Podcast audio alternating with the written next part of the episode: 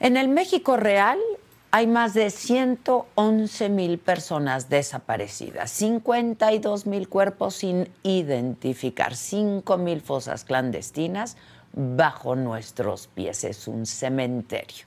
Pero en el México de Palacio Nacional, el presidente López Obrador dice que a las madres buscadoras no les ha quedado a deber y que reunirse con ellas, eso es pura politiquería. Y lo dice con la seguridad de quien ignora la realidad, de quien ha quedado anestesiado por el poder.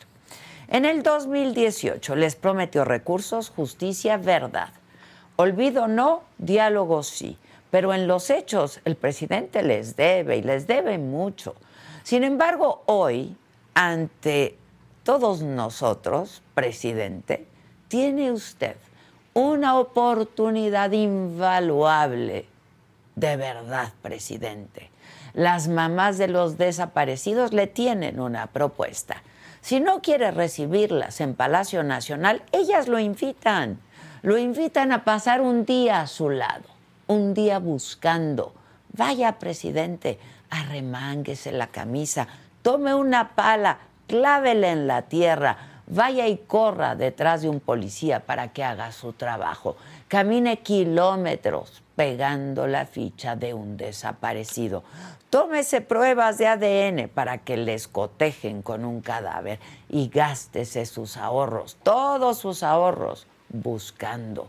Acábese las suelas de los zapatos de tanto andar y entonces, presidente, entonces vuelva a Palacio Nacional, duerma y sueñe con ese amor que se le extravió a todas esas mujeres. Y al otro día párese en su atril y sostenga lo que dijo ayer, que a las mamás de los desaparecidos no les ha quedado a deber. Ayer lo decíamos en este programa, pasa tanto en este país que nos hemos convertido en una sociedad pasiva. Hoy hablamos de una tragedia, mañana de otra y así pasan los días y así nos la pasamos nosotros. Hemos dicho tantas veces la frase 100 mil desaparecidos que casi parece que se ha convertido en una inyección contra el horror, una vacuna. Pero hay días como los de ayer que una frase, una sola, nos hace salir de ese estado pasivo. Ayer el presidente dijo una de esas frases. Dalila Escobar, reportera de la revista Proceso, cuestionó al presidente sobre el reclamo que hacen las madres de personas desaparecidas de que no las ha recibido desde que está en el poder.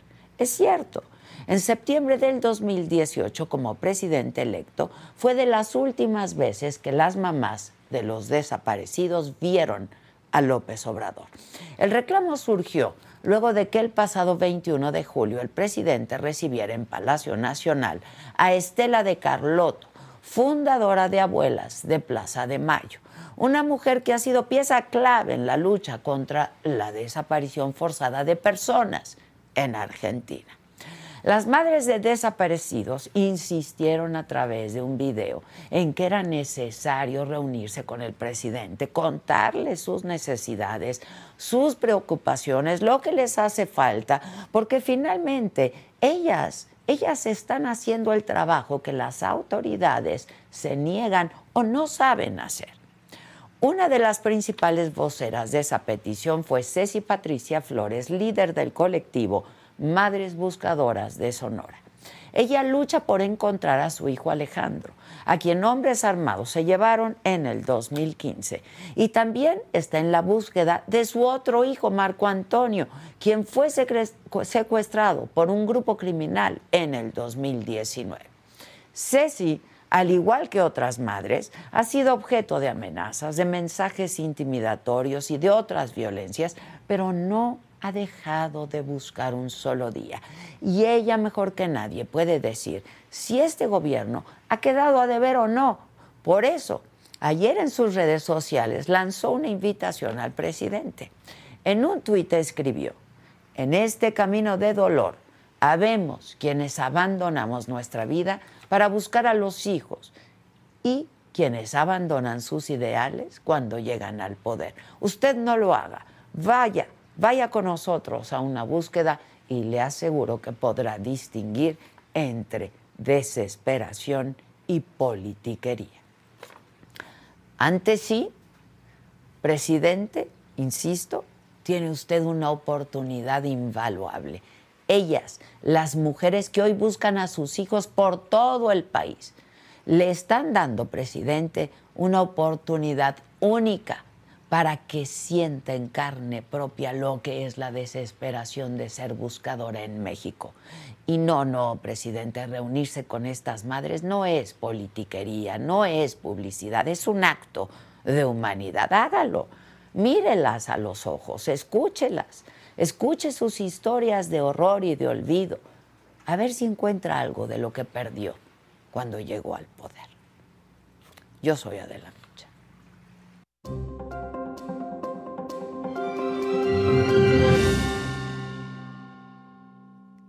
Hola, ¿qué tal? Muy buenos días, los saludo con mucho gusto. Hoy que es martes, martes 1 de agosto. ¿De qué estaremos hablando hoy?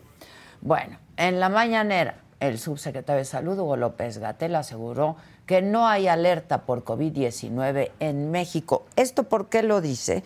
Bueno, lo dijo luego de que ayer la UNAM, y lo informamos aquí en la saga, emitió un comunicado donde la UNAM sugiere retomar el uso de cubrebocas porque el virus circula ampliamente a nivel comunitario en buena parte del país.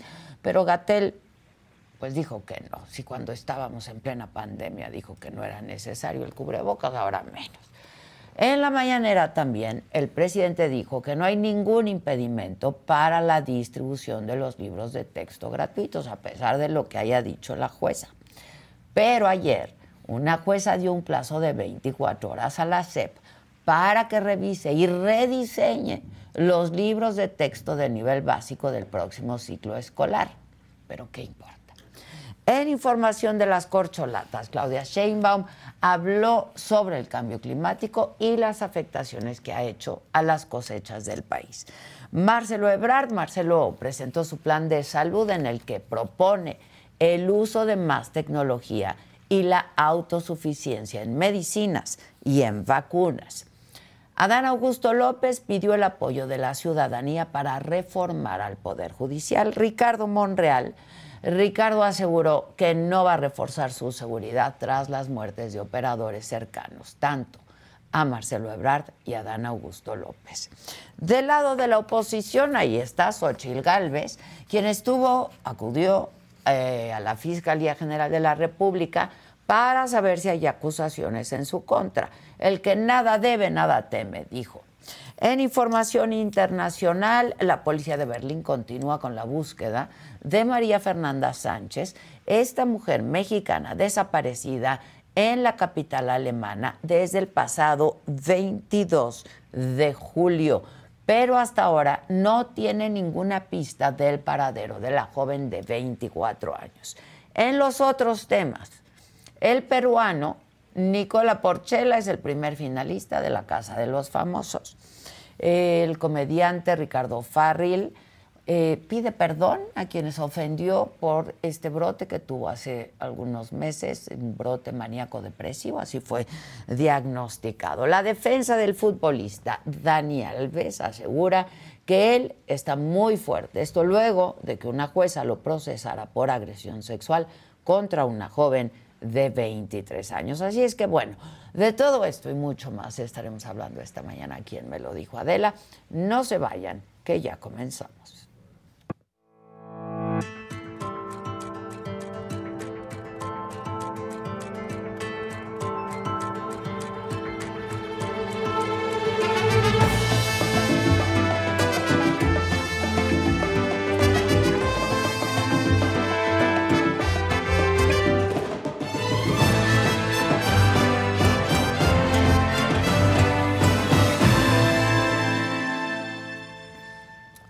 Bueno, como les comentaba, en la mañanera de ayer el presidente López Obrador descartó reunirse con las madres buscadoras de personas desaparecidas y aseguró que su gobierno no les ha quedado a deber. El presidente dijo que ya las atiende la Secretaría de Gobernación, que lo demás ya es pura politiquería. Así fue el momento en el que la reportera Dalila Escobar de la revista Proceso lo cuestionó sobre el tema. Vamos a escucharlo, recordarlo. Es una eh, campaña en contra, utilizando de manera vil todo lo que les ayude a atacar al gobierno. Entonces ofrezco disculpa por eh, lo que estamos eh, defendiendo. Es una denuncia que han tenido durante todo el sexenio y si no cree que pudiera ser ya tiempo de que pudiera recibirlas a ellas, a lo mejor no de manera mediática. Todo el tiempo y lo hace el secretario, en este caso la secretaria de Gobernación, el subsecretario de Gobernación. Sí, constantemente. Pero usted, ¿no le gustaría recibirlas? Sí, sí, sí, pero este lejos de los medios, o sea, pero que sea con una reunión con las madres de personas. No, no, no. Es que este hay ese propósito manipulador. Lo importante es que ayudemos en la búsqueda de los desaparecidos y que ayudemos a los familiares, y lo estamos haciendo. Lo demás es politiquería, es publicidad, y es ese interés que tienen ustedes, algunos medios, la mayoría, lamentablemente, y sobre este tema vamos a enlazarnos con Ceci Patricia Flores Armenta. Cecilia es presidenta y fundadora de Madres Buscadoras de Sonora. Ceci, ¿cómo estás? Buenos días. Hola, buenos días. Muchas gracias, Adela, por recibir nuestra llamada, por atender nuestras peticiones. Al contrario, Ceci, yo te agradezco mucho. Este, pues sé que están en lo suyo. Eh, pero a ver, eh, dinos luego de escuchar al presidente, tú le corres esta invitación. Es dura la invitación que le haces al presidente. ¿Qué sintieron de entrada cuando escucharon al presidente en la mañanera de ayer? Pues mucha impotencia, mucho dolor. De verdad, qué impotencia, qué dolor que alguien como él nos esté decepcionando tanto, más que está mintiendo. Está mintiendo al decir que somos atendidas, que somos apoyadas, que el secretario se reúne, que la secretaria ni conocemos a la secretaria, ni se reúnen sinos con nosotras, ni él nos ha atendido nunca, ni tampoco se nos está apoyando. Entonces no sé cuál es la manera el apoyar a las madres, porque siempre estamos, eh, las redes no mienten, estamos subiendo nuestras redes constantemente que necesitamos recursos para seguir buscando a nuestros desaparecidos si tuviéramos los recursos que él dice, no subiéramos a las redes que solicitamos, porque ellos nos iban a desmentir inmediatamente que necesitamos apoyo. Iban a decir, no necesitan porque nosotros les estamos dando y ellos comprobar que si nos dan apoyo, porque darnos una camioneta, pero no tener viáticos para gasolina, para alimentos, para bebidas hidratantes, para nuestras búsquedas, tener que estar luchando constantemente con el gobierno Estamos siempre para ellos contra gobierno, siempre estamos para ellos contra gobierno porque visibilizamos la verdad que vivimos las familias desaparecidas. El presidente faltó a su palabra. En su candidatura él prometió que la prioridad para él sería el tema de los desaparecidos, apoyar a las víctimas y no lo ha hecho. El hacer comisiones de búsqueda y darles millones de recursos a la comisión de búsqueda no es un apoyo para las madres, eso es un apoyo para ellos mismos entonces, ellos mismos son los que están recibiendo ese apoyo, no lo están recibiendo las familias de desaparecidos, porque nosotros no tenemos ningún apoyo por parte de ellos, no estamos en una nómina de gobierno, no nos están pagando para que sigamos buscando, lo hacemos por amor, por desesperación, por la necesidad tan grande que tenemos de que nuestros hijos vuelvan a casa. Y tenemos que hacerlo pidiendo peso por peso por las calles porque lo han visto, lo transmitimos, lo hacemos visible, que necesitamos el apoyo de la ciudadanía nos apoyan más personas de la sociedad civil que no tienen desaparecido que los que tienen desaparecido y que las autoridades que les corresponde la búsqueda e investigación de ellos. Eh, dime una cosa, Ceci, cuando me dices que el presidente está mintiendo, ¿no es cierto que los ha recibido gobernación, que las ha recibido gobernación, la secretaria de gobernación? Claro que no es cierto, claro que no es verdad. No nos reciben ni siquiera las autoridades que tenemos aquí en el Estado. Batallamos para que nos den una cita para recibirnos. Entonces, eh, lamentablemente, con la única autoridad que no batallamos para que nos reciba es la Fiscalía. La Fiscalía está siempre disponible para, para atendernos, pero de ahí, en otro, otra autoridad, claro que no. No nos atienden, no nos escuchan. El tema de, los desaparecidos es tan sensible que nadie lo quiere tocar. Lamentamos enormemente las palabras del presidente y la verdad, como se lo comenté, no le deseo en ningún momento que esté en nuestros zapatos. Pero sí que entiendan la magnitud de nuestro problema, que necesitamos traer a nuestros hijos de vuelta a casa, que para lo que ellos son estadísticas, son delincuentes, para nosotros es una vida, porque muchas madres hemos, han perdido la vida en esta lucha que tenemos por traer a nuestros hijos de vuelta a casa. Yo perdí mi libertad, perdí mi familia, destruí mi familia por correr a buscar a mis desaparecidos. Entonces, hay muchas madres como yo igual, que quedaron sin los hijos, con los brazos vacíos y quedamos sin familias, con la familia destruida, cada familia agarró su camino porque no quisieron seguir esta lucha que tenemos, estar en esta lucha que tenemos nosotras las madres que desesperadamente buscamos a nuestros hijos. Eh, eh, Ceci, dime, estaba yo pensando, tú ya perdiste dos hijos, ¿no? Este, con algunos años de, diferencia. Sí. Cuando el presidente dice que no se reúne con ustedes porque eso sería y es pura politiquería, ¿A qué se refiere? ¿Se sienten aludidas? ¿Tú te sientes aludida? ¿Estás haciendo politiquería? ¿A qué se refiere el presidente? Eso, es lo que no entiendo, porque entonces él es parte de esa politiquería, porque recuerda que se reunió con la mamá del Chapo Guzmán. El Chapo Guzmán es de los cárteles más fuertes que hay en el país, o que era, no sabemos, pero sabemos que es parte de cárteles. No se reunió, la saludó. Se, la, se saludó con ella. Y también se reunió con una activista de Argentina, o sea, tendremos que ser la mamá del Chapo para que nos atienda y nos escuche, o tendremos que ser una argentina para que el, el presidente pueda recibirnos. Entonces, él está convirtiendo sus palabras en parte de él, porque él ya se reunió con activistas, pero argentinas.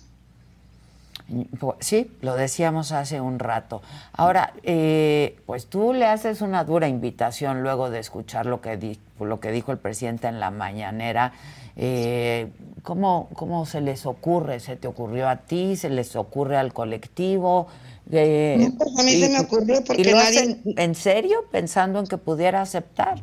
sabemos que no va a aceptar, pero claro que lo hacemos en serio, porque solamente caminando con nosotras y sufriendo las carencias que sufrimos en búsqueda, va a entender la magnitud del problema que tenemos. Pero, pero te, yo, yo sé una cosa, que si el presidente dijera, bueno, si voy a ir a búsqueda con ellas, sabemos que cuando el presidente viniera a búsqueda, pues iba a haber camionetas llenas de seguridad, camionetas llenas de agua, camionetas llenas de alimento. No iba a haber las carencias que tenemos en verdad. Queremos que él camine con nosotros como si fuera una víctima más, para que vea la diferencia la diferencia de buscar de verdad con tantas carencias. Que él no dijera, yo voy a ir como presidente, no, yo voy a ir como una víctima más, como una persona sensible a la causa, como una persona que de las que nos apoyan y que no tienen desaparecido, solamente un voluntario, para saber la verdad de lo que se vive dentro de campo. Eso quisiéramos que hiciera, que él no viniera como el presidente, que viniera como un ser humano sensible, que quiere caminar y luchar a la par con las madres buscadoras, para que entiendan la magnitud del problema que hay y la carencia que tenemos y la necesidad tan grande que tenemos de que nos apoyen en esta lucha. Eh, ahora, em, tú tuviste una reunión con Xochitl Galvez hace unos días. Te lo pregunto porque yo no sé si ustedes ven con una nueva administración, llegue quien llegue, una nueva oportunidad para establecer esta cooperación y este diálogo que ustedes han estado buscando en estos años? Pues sí pensamos que, yo pienso que todo esto que, dice el presidente, que es politiquería, es a raíz de que yo subí una fotografía con la señora Xochitl a mis redes y él piensa que es politizar mi labor, claro que no. Es agradecer que alguien nos haya querido escuchar, atender y que haya sido sensible a nuestra lucha. Porque tenemos un año que hicimos una petición al gobierno y todavía no nos han respondido y Xochitl En cuanto se la hicimos, nos respondió inmediatamente. Esperemos que, pues de verdad, nos pueda ayudar con ese tema y que los hijos de los desaparecidos de verdad empiecen a tener pues alimentos, becas y que puedan estudiar y salir adelante. Eso es lo que necesitamos, que alguien nos escucha, nos atiende y nos dé respuestas. ¿Y cómo sentiste esta reunión con Xochitl? A ver, eh, te lo planteo de esta forma. ¿Pensaste que Xochitl estaba haciendo politiquería reuniéndose contigo? Digo, al final la que subió la foto fuiste tú. Exactamente, eso es lo que te iba a comentar. Pues si ella hubiera querido utilizarme para politizar, pues la que hubiera subido la foto inmediatamente hubiera sido ella, o la que hubiera dicho aquí estoy con Ceci Flores inmediatamente hubiera sido ella. Sin embargo, yo hasta le pedí permiso para subir la fotografía y agradecerle el habernos atendido y habernos escuchado y dar respuestas a nuestras peticiones. Ya, este, ahora, hoy por hoy, ¿cuáles son estas demandas? ¿No? en México hay más de 110 mil desaparecidos, la cifra aumenta nada más, este, 50 mil cuerpos sin identificar. ¿Qué, es lo que requieren ustedes? Que las autoridades hagan su trabajo, Adela. Recuerda que nosotras no estudiamos, ni nos preparamos, ni nos postulamos para ser lo que somos pero las autoridades como el presidente, ¿cuántos años luchó para estar donde está? ¿Qué tanto hizo y qué tanto prometió para estar donde está? Las autoridades estudiaron, se prepararon, ellos escogieron estar en el lugar que están, entonces que cumplan con su obligación y hagan su trabajo y no tengamos que estar las madres sufriendo la ausencia de nuestros hijos y la ausencia por parte de ellos. Así que eso es la exigencia, que las autoridades hagan búsqueda e investigación de nuestros desaparecidos. Bueno, pues estaremos, estaremos muy atentos. Eh, no creo que el presidente responda a esta invitación que tú le haces, pero bueno, sería una, una gran oportunidad, porque es lo que hacía el presidente antes, ¿no? Exactamente. Entonces, entró, la, entró a, a, ser presidente y se olvidó todas las promesas que hizo. Te, lo prometieron a ti, al colectivo? ¿A quiénes se lo prometieron? ¿Quién se reunió con el presidente? a muchos colectivos en la Ciudad de México, a la señora María Herrera y a otros colectivos que han luchado por muchos años antes de que, de que empezara mi lucha. Lamentablemente, a mí no me lo prometió el presidente, pero otros gobiernos sí y no nos han cumplido. ¿Vas a insistir en esta invitación que le hacen al presidente? ¿O simplemente quisiste dejar registro? Claro que sí, nada más invitarlo para que sepa, no tenemos que andarle rogando a nadie, es un humano como cualquier otro, solamente que con todo el poder del mundo. Y si antes tenía miedo por las amenazas que he recibido, créeme que ahora tengo más, porque sé que al ponerme con el presidente, pues me he hecho todo el mundo encima y ahora sí tengo más riesgo que el que he tenido antes ante las amenazas que he recibido. ¿Has estado recibiendo amenazas recientemente? Ya hemos hablado en otras ocasiones, Ceci, pero Constantemente recibo amenazas, pero pues la lucha por mis hijos y el amor por ellos es más grande que el miedo y aquí estoy. Sigo de pie, sigo en mi lucha y no voy a descansar hasta encontrar a mis hijos. Perdiste dos hijos. Dos hijos. Uno en el 2015. Sí. Y el otro 2019. Sí, así es, Adela. Y desde entonces, pues no has dejado y no has, no has cejado en tu búsqueda. No, claro que no. No voy a dejar de, no voy a poder descansar hasta que tener a mis hijos como sea, aunque sean un puño de huesos, ya los quiero encontrar. Pues te mando un abrazo solidario desde aquí, Ceci, y a todas tus compañeras de todos los colectivos, porque este es uno, ¿no? El de las madres buscadoras de Sonora, pero hay en otros estados también. Muchos colectivos, lamentablemente, ante la negligencia de las autoridades. Y con todas sus letras le dices al presidente que tú no estás haciendo politiquería. Claro que no. Esto no es política. Yo no voy a politizar la labor tan con tanto dolor que nos ha costado, claro que no. Pero sí, venga quien venga y nos atienda y nos escuche, vamos a presentarnos. Muy bien. Él no lo quiere hacer, es su problema. Él habla de la calidad de persona que es. ¿Cómo es que, se, cómo es que te reuniste con Xochitl? Xochitl me hizo la invitación y yo inmediatamente le dije que sí. ¿Y ninguno, ningún otro de los candidatos, candidatas las ha buscado? Ninguno. Y han venido candidatos a Sonora. Y ha venido el presidente de Sonora. Y nunca siquiera se nos ha recibido. Entonces, que no se quejen de que una persona sensible al tema de los desaparecidos haya querido escucharnos a nosotras de nuestra propia voz, no de lo que digan las autoridades. O sea, no te sentiste usada, pues, por Xochitl. Claro que no, claro que no me siento usada. Ya, pues estaremos en contacto como siempre. Te agradezco mucho. Gracias, Ceci. Igualmente, bendiciones. Gracias, Ceci. Patricia Flores es fundadora del colectivo Madres Buscadoras de Sonora y de verdad que no, eh, no paran en su lucha para para encontrar a sus desaparecidos, de verdad. Este, muchísimas veces hemos hablado con ellas, están en la búsqueda, se nos corta la llamada, se nos corta la videollamada eh, y están ahí o están en camino y, todos los días, todos los días es lo mismo. Eh, bueno, y de todo esto y de mucho más conversamos hace un par de días, hace unos días con Cuauhtémoc Cárdenas. Es una entrevista que vamos a presentar esta noche solo con Adela Cuauhtémoc Cárdenas, 7 de la noche en este canal de la saga. ¿Estamos peor que hace seis años? ¿Estamos peor que hace diez años? Hoy tenemos más pobres. ¿Estás con el pueblo o con la oligarquía? Yo estoy con todo aquello que puede ser positivo para el país. ¿Qué piensas de esta intención de dividir hacia el país? ¿O eres del pueblo bueno o eres oligarca? Se está contra la persona del presidente o a favor de la persona del presidente. El presidente adelantó los tiempos electorales, ¿no? Pues sí, primero me parece que es eh, incorrecto que se esté pasando por encima de la ley. ¿Qué opinas del método? No creo en las encuestas como procedimiento de definición. Te vimos en la serie de Paco Stanley y dices, no sé qué otros intereses podrían tener. Lo mencionas Ricardo Salinas. Lo cierto es que eh, se comete un asesinato en la ciudad y él sale ese mismo día en, la, en, su, en su televisora pidiendo mi destitución. ¿Cuáles eran los intereses de él en ese momento? No lo conozco. Siempre ha sido muy prudente, muy educado, pero yo no creo que no, ahora sí que, que nunca te encabrones, ingeniero. Sí, ¿Qué te hace encabronar? Pues la situación que tenemos en el país. ¿Tú te arrepientes de algo, ingeniero? De tu larga pues vida política, estoy hablando. No. ¿Nada? Pues no, hasta que yo me dé cuenta, ¿no?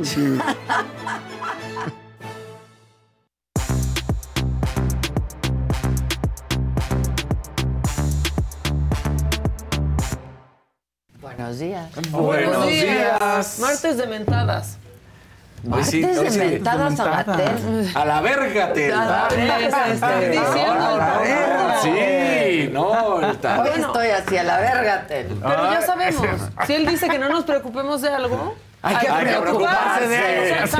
Todo lo que diga Gatel es al revés. Lo contrario. Es una de las escuelas de medicina más importante de América, del continente americano. Te está diciendo que hay un problema.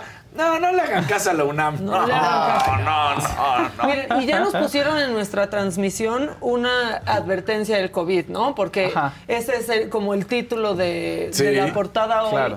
Y entonces dice que tengamos las últimas actualizaciones de la Organización Mundial de la Salud, ¿no?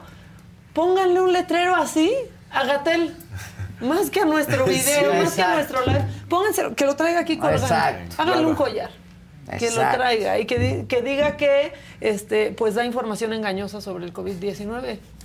¿Por qué no le ponen una advertencia? El quién es quién en las mentiras. Ese es, mañana nos toca nuestro quién es quién en las pues mentiras. Pues. Ya lo caché en una. Pero va a salir a defenderlo también, acuérdate, Noroña, ¿eh? No lo voy a salir a defender. No, si es un gran médico. No, Noroña, no, no, ahí sí no te mediste. No, Pero mira, Gatel, ¿qué pensaba? Tanto que queríamos verte. Ya lo batió Ebrard. Ya. En una entrevista, Claudia Sheinbaum no dijo que no, pero dio la vuelta para no decir que sí. Exacto. Bueno, pero no, te quiere.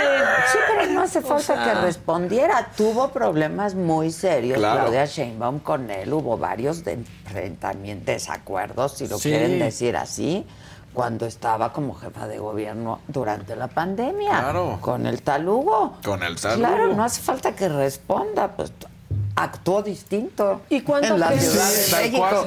Basta con eso. No peló y pues sí usó los semáforos. Ah, tú dices eso, ah, ok, gracias, voy a hacer lo contrario. Es la clave para que funcione la estrategia.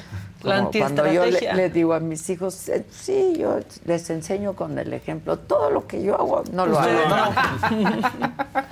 Ustedes no. Bueno, ¿con quién vamos, muchachitos? Muchachos.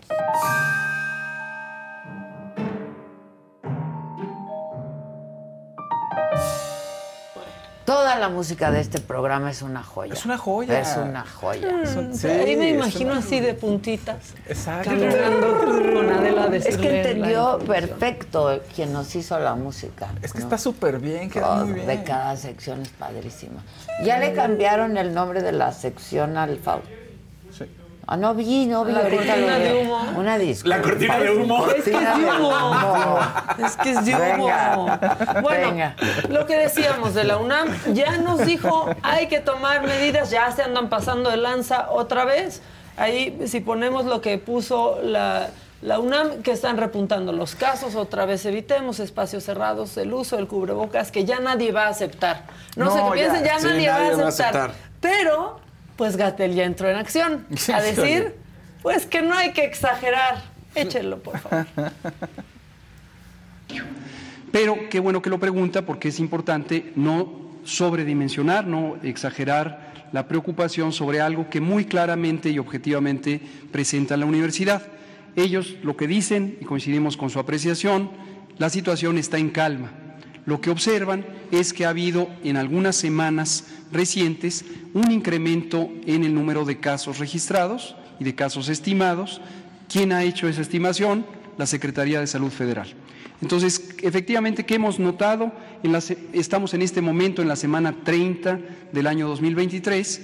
Durante las semanas 25, 26 y 27 tuvimos un aumento en el número de casos estimados y estos casos estimados son fundamentalmente los casos que no han requerido Ok, el cubrebocas es desechable y Gatel también. No sé qué piensan. No, no, no, no sé si están conmigo. Es más desechable, de hecho, Gatel, yo creo. No, high five. High five, desechable, úsese y tírese. Tomemos el high five. Sí, úsese y tírese. Pero ya se usó muchísimo, ya, por favor. Como yo conocí a gente que no había cambiado en la primera etapa de la pandemia, que no había cambiado el cubrebocas, sí. No cambiaban el cubrebocas. Sí. pues ese es el De eso se trataba. Ya lo traías así, ah, ¿te acuerdas? Con manchas, sí, me acuerdo muy bien. Todo, todo, toda la manchas de salsa verde ya. Sí, de hecho, lo, menos asqueroso que hizo fue no cambiarse el cubrebocas. Sí, sí, sí, qué horror. Bueno, este, Noroña, Noroña anda de soñador. Este, ay, que parece otra, así como la prehistoria, ¿verdad? Prehistoria. Es prehistórico, es prehistórico y extinto como los dinosaurios. Exacto. Este, bueno, le preguntaron a Noroña si declinaría, pues, en favor de alguien, y él dijo, declinar, ¿por qué? Si voy a ganar. ¿Ganar qué? La jefatura de manzana. No sabemos. Este, esa pregunta ya no me la habían hecho últimamente. Pues, ¿Por qué declinaría si les voy a ganar? O sea, es ridículo que me planteen eso. A, Claudia no le preguntan eso, ni siquiera a Marcelo. Pues no, a Claudia no se lo preguntan porque sí tiene posibilidades reales, Noroña. Qué ridículo que le pregunten si va a declinar, pero pues si va también, en serio, qué segura, mi amiga. Bueno, Samuel García eh, ayer nos sorprendió, ¿no? Diciendo que alguien me explique la vida extraterrestre, lo que sea. Ha sido el que mejor ha respondido cuando le preguntan si quiere ser presidente y si se va a trepar a una campaña dice mi compadre Colosio, por supuesto que es un halago, que es un gran honor, que conlleva mucha responsabilidad. Que por cierto lo felicito, hoy cumpleaños. Ayer le marqué para felicitarlo al alcalde de Monterrey, futuro compadre, porque ya vamos a bautizar a Mariel el 19 de agosto. Pero como él dice, todavía no son los tiempos y no podemos caer en las mismas mañas y travesuras que los otros. La ley es muy clara y señala que la campaña empieza en la segunda semana de noviembre. Faltan cuatro meses. Yo prefiero puro jalar. El único que lo ha dicho así. Sí. ¿No? O sea, que no le. El único que no le anda, como pues dice por ahí, que no le urge. Este, bueno, ya tiene muchos compadres. Colosio ya dijo que va a ser compadre porque va a ser padrino de su hija eh, Mariel. Y bueno, un destape que ya sabíamos, pero que ahora lo hace oficial para la Ciudad de México, Kenia López, que ha de haber dicho, fío ya que Xochitl se fue para la presidencia, porque ya me deja el camino libre aquí lo he dicho y hoy lo reitero. Como quieran, quiero. Voy a participar para ser la próxima jefa de gobierno de esta ciudad, porque la capital merece una jefa de gobierno honesta, una jefa de gobierno que trabaje por los capitalinos, una jefa de gobierno cuya prioridad sea un transporte público de calidad que no ponga en riesgo la vida de los ciudadanos, una jefa de gobierno que haga una estrategia clara. Sí, pero tampoco queremos una jefa de gobierno de derecha que cuando hay que salir a votar cosas en la Ciudad de las Libertades se hace como que no vio. Sí, eso sí que no. O sea, es que no la no encontramos, se busca, hay vacante.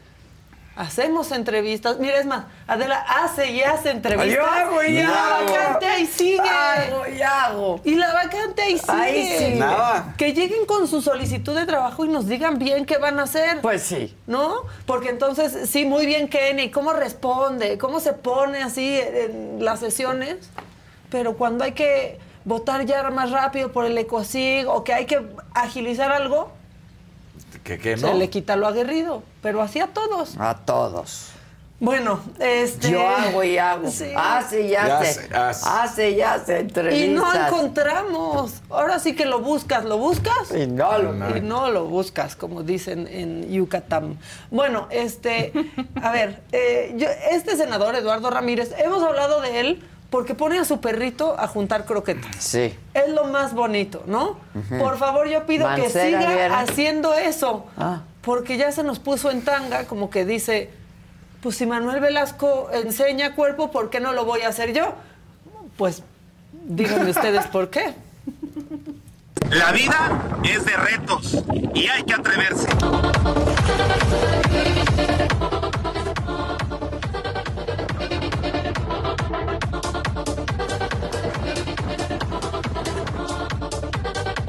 Gobernar Chiapas. Él quiere ir por Chiapas.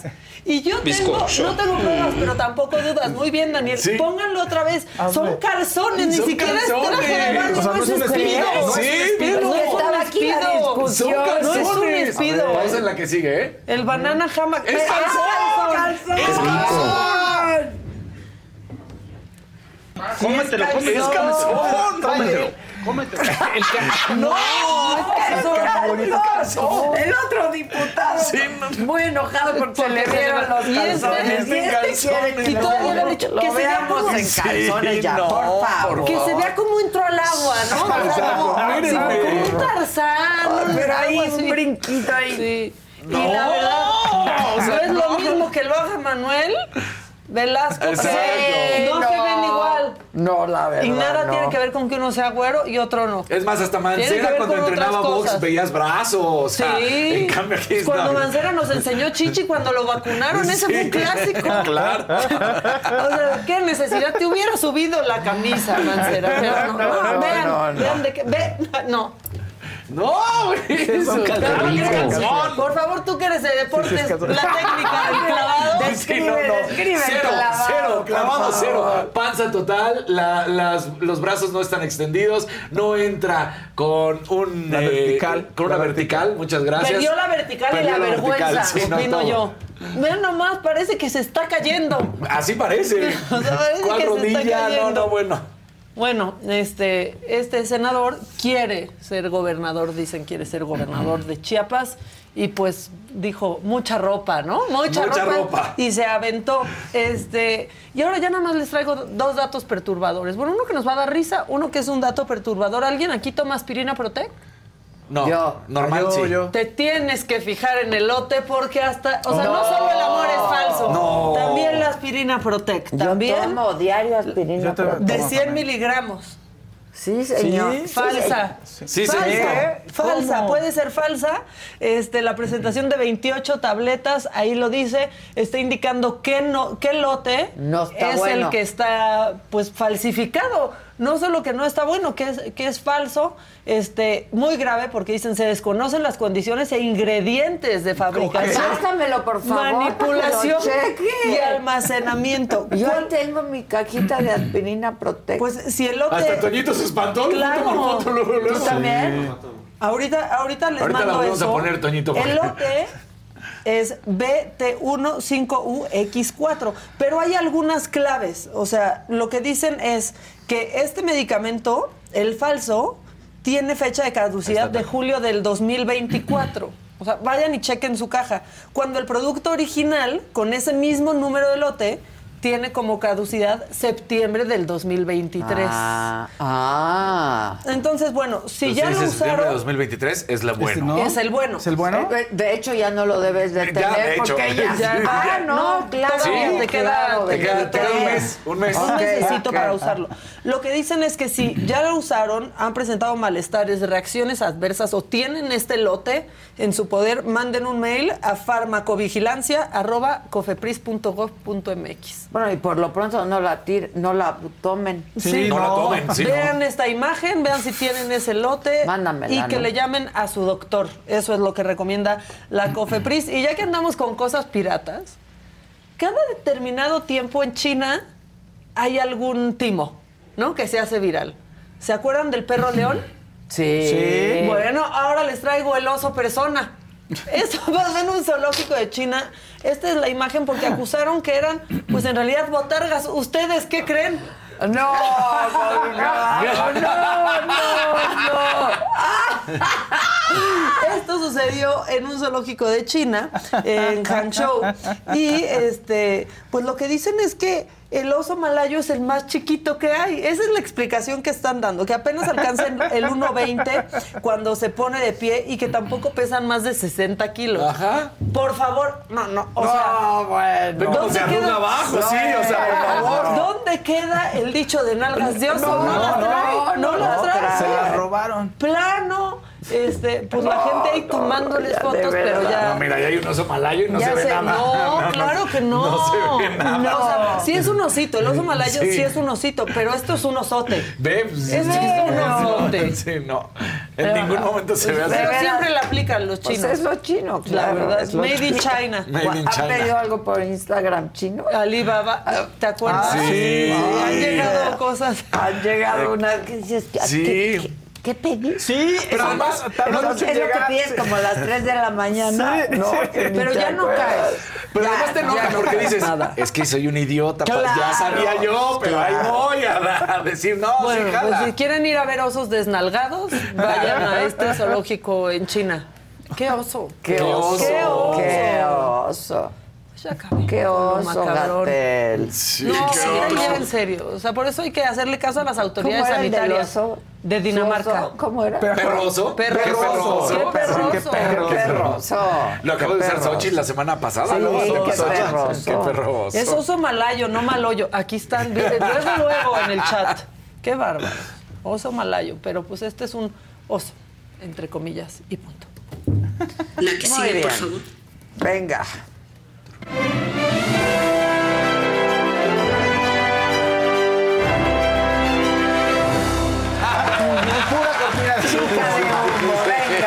Muy importante que no es importante para el país. Cortina de humo, está muy me sí. dice, Empieza tirando cartas ya para me que dice, diga. me dice, me dice alguien ahí. Me dice alguien en, en, oye, qué denigrante que estés hablando de la casa de los famosos como si fuera serie de HBO. Pues es que es cortina de humo, precisamente. Claro, la Pero todo el de mundo lo trae aparte. Sí, Pero además además, que ¿por no- qué denigrante? Claro. Pues, no, Es ¿qué- un show ahí. Vamos, sí, no es, este, no va a ganar nadie un premio Nobel ahí, Denigrante pero... que mañana te trajéramos Helio y dieran las noticias de la casa de los famosos Hay que hacer. con Helio. Oye, ya vi la de Sara, de La mata viejita. La mata No, la, la, la, satánica. No. La película de ayer de Sí, eh, Los de- Bárbaros. Los Ah, la Bárbaros. de. Olga. Ah, la de Olga Segura. Sí, sí, la de Esperando Olga a los Segura. bárbaros. Sí. ¿Y te gustó? Johnny Depp. Está buena, buena. Sí. está buena, está fuerte, la verdad, muy fuerte. Muy fuerte. Se lo Muy agarró fuerte. antes de Olga la Segura. pandemia. Olga Segura. Olga Segura. Se lo agarró antes de la pandemia, antes del escándalo. 2019 la sacaron. Qué bueno, qué buen timing, ¿no? Para Sí. trabajar con todos ellos. Sí, este, está muy fuerte, la verdad.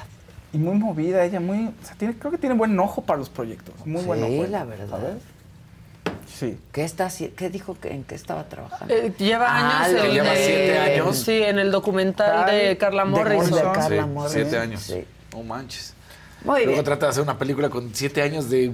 Pues así es. No, y luego Hay proyectos que les llevan 20 años. Sí, Digo, exacto. hacen algo en el Claro. medio, ¿o no, eh? eh, ¿o no? No, hay, los productores tienen como tres películas y tardan eso, como 10 Por años. eso, por gente que tienes y las 20 sacan años de después 10 material. Y ahora Ah, con el esto documental. haces Sí, el esto. documental. O Pero sea, a ver, imagina, nunca ven Sí, una foto de ustedes que dicen, salí súper bien, la voy a subir. Y mientras más le están viendo y poniéndole filtro, dices, Empieza está horrible, "Sí, está horrible, está sí, asquerosa". No, o sea, eso también siento que puede pasar con ese tipo de materiales. Claro. No, Claro. llegas, lo ves, te está gustando, te está gustando, lo ves tanto que dices, esto no sirve, Exacto. esto tampoco. Bueno, si te sales un poquito de ese formato documental, George Lucas ya terminada la película de la Guerra de las Galaxias, la seguía viendo y sentía que le faltaban cosas. Pues es que es como un cuadro. Claro. No, un pintor. Claro. Entonces llega un momento en el que tienes que decir, ya. Ya, tienes que detenerte. ya. Como el Botox.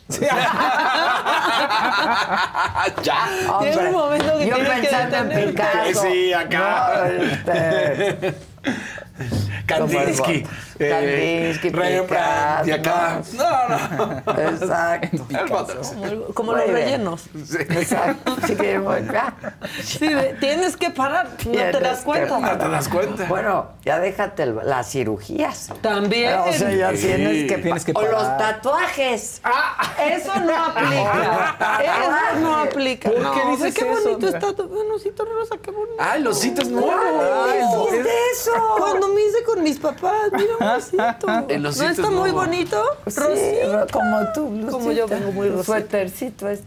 Es otro oso gay. El oso gay, el oso gay. Ahí se lo enseñas a- Exacto, al Carlitos. al Carlitos. Oigan, ya está el primer finalista de la Casa de los Famosos, es Nicola, porque ayer hubo un reto de líder, pero la diferencia es que ese líder, el que ganara, se iba directo a la final, ya nadie lo puede nominar a Nicola, ya no va a haber nada, ningún reto más, bueno, nadie se puede ya salvar, o sea, todos los que están ahí pueden ser nominados este miércoles, saldrá uno más y después ya la final, y Nicola está tranquilo, va a pasar dos semanas casi de vacaciones, o eso esperamos, ya que se le baje un poquito la tensión. Estuvo divertido, lo dieron, eh, pusieron unas pusieron un boleto, el boleto ganador para el pase a la final en Como de 30 Willy cajas. Wonka. Como, exacto, como de Willy Wonka. Como una mezcla entre Willy Wonka y la Lotería Nacional. Ok. Entonces giraron unas pelotitas, sale un número y en ese número es un número, el número X. Pon tú, lo iban a poner en unas cajas que traían números, ¿no? Entonces en la caja número X, ahí iba a estar el premio. Entonces ya hicieron todo el show, llevaron 30 cajas, entonces ahí los formaron a todos, entonces tenían que abrir su cajita. Y se fueron a las cinco rondas. O sea, son seis personajes, cada uno abría su cajita y no salía, y no salía, y salió hasta la parte final. Y Nicola fue, ¿no? Ay, por eso es hasta que le toque a alguien. Tenía que Sí. haber sido una vez que seleccionaras, no le no, tocó a nadie. pa, no, fue- porque tenía que haber a fuerza un finalista. Un finalista. Pues si para eso era su dinámica. Sí. Pero, pero ¿por qué tiene que haber a fuerza ya Pues Porque la querían dinámica, hacer la pues, dinámica de que ah, cayera un el líder. finalista. Entonces él ya llega, Ya, ya, ya está no puede directo. salir ni nominado. No, ya ni nada, ya no puede salvar a nadie, ya. O sea, él se va a la final, ya, gracias, este, vete a disfrutar y ya. ¿no? Mañana todavía hay nominación. Mañana sí, ma- eh, mañana es martes y mañana miércoles de nominaciones. Y sí. el domingo expulsación. Eh, la última expulsación. Sale la Barbie. Sale la Barbie, yo creo Ay, no, que ya estaba muy mal, ¿Y que ayer entonces estaba quién- muy triste ¿Cuántos llegan a la final? Cinco. ¿Por? O cinco, a menos. ¿Eran por- cuatro? Sí, eran cua- cuatro. Ah, pues a lo mejor van a sa- sacarán a dos, a lo mejor este. O sea, ahorita quiénes esta están? semana. Nicola, Sergio, Nicola, Poncho, Sergio, Barbie. Poncho, Wendy, Wendy. Barbie Emilio. y Emilio. Seis. Pero entonces, ah, entonces Salió sacan a uno, uno, Sacan a llegan uno y queda cinco. puro Team Infierno. Y llegan cinco. ¿Y luego qué? Pues ya es la final. Está bien, pero ¿cómo se Pues sal- hace? salen no, no, cinco, salen- eh, o sea, ¿no? Bueno, no sé, a Tú el quinto o sea, lugar de una gala que va a de hace. Pues pero sí, van votando cómo. Pues lo van a, de- yo creo que lo sabremos hasta ese día. Ah, eso pero no más sabemos cercano. cómo así. Pues Ah, todavía es que no este sabemos es el cómo así. Todavía no sabemos cómo va a ser. Aquí. Porque lo, pues, van a cambiar. Todas las dinámicas han estado cambiando. Ya ves que en las nominaciones sacan algún truco, entonces pues vamos a ver qué, qué es lo que hacen para que sea interesante. No creo que nada más sea así de bote, ¿no? Deben de tener ahí Oye, algún ¿cuánto mecanismo. duran las galas? Eh? Las galas duran como de una vida. no. Sí. Son muy yo, de yo las creo que 8 hasta las largas. 11, más o menos 8 y media. Ya. Algunas este depende, o sea, entre semanas son más cortitas y las galas pues este largas, las de, las del domingo y las del miércoles. ¿Y se ponen divertidas las Sí, galas? se ponen bien. Ah, Es que va gente, ¿verdad? Es que va gente a platicar y ahí se arma también escándalos. Mira, ya empezaron las teorías de conspiración. Se pelean. Se pelean entre ellos. Ahorita te platico la de Apio y Mau Garza, pero ¿qué ibas a decir? Carmen dice, ganado por Nicola después de lo que le hicieron. O sea que fue por eso. Ah, ya, Pero ya, ¿por ya, qué ya. Ah. encontrar una trampa en todo? Es que porque así nos han hecho en la vida, güey. ¿Qué daño nos han Así hecho nos vivir han aquí? hecho en la vida, no creer en nada, ni en nadie, ni nada, qué horrible. En Twitter Pero pues, ya- sí. la burra no era arisca. Exacto. La hicieron. Lo hicieron, exactamente. Bueno, entonces, ¿qué ocurrió eh, de escándalo fuera, por ejemplo, del show? Que es una de las cosas que ocurren, ¿no? Que se pelea la esposa de Poncho con no sé quién, que René Franco le dijo tal cosa a Lapio, que, y así se van. Y lo más... Siempre son los mismos René Franco. Lo van cambiando, los han ido cambiando, pero creo que René sí se ha quedado como de los fijos. Les ha funcionado que esté ahí y le gusta a la gente, supongo. Ya. Bueno, la pelea, la última pelea que dio mucho de qué hablar fue Apio contra Mau Garza en las posgalas. En la pre y la, bueno, en las posgalas que conduce Ah, ¿van Mau Garza y Cecilia salen? Sí, hacen una pregala, ¿se cuenta antes de la gala? Y van todos Hacen- los que ya salieron. Sí, sí, sí. Ahí los van invitando y van teniendo invitados y van cambiando. Entonces hacen un pre que dura como media hora y después se acaba ese pre y viene la gala. Se acaba la gala y viene la posgala. Ya. Y te da para hablar de los tres de diferentes temas. Sí, pues, pues, pero también pasan el mismo material. Sí, no editan tanto. es distinto pero- público. Exactamente, no editan tanto, pero sí hay muchas cosas para qué hablar, de todas maneras. Pues está 24-7, algún Sí. tema inventas. Entonces, total. O sea, hay mucho material Exacto. entretenido. Entonces, sí, tal cual. Sí, y como la pre y la post salen en VIX, pueden jugar mucho más. O sea, no está tan Ya. restringido como teleabierta. Sí, exacto. Obviamente muchas cosas te enteras más. Los escándalos, por ejemplo, te, los, te enteras de eso en redes. Ya. No tanto en las posgalas, no, no ponen ese tipo de material. No tanto, pero a veces sí juegan con eso, ¿no? Ahora, entonces, el, do- el domingo llega el apio a platicar con Mao y con Cecilia Galeano. Y entonces está hablando, le pide la opinión y empieza a hablar y Mao Garza lo interrumpe.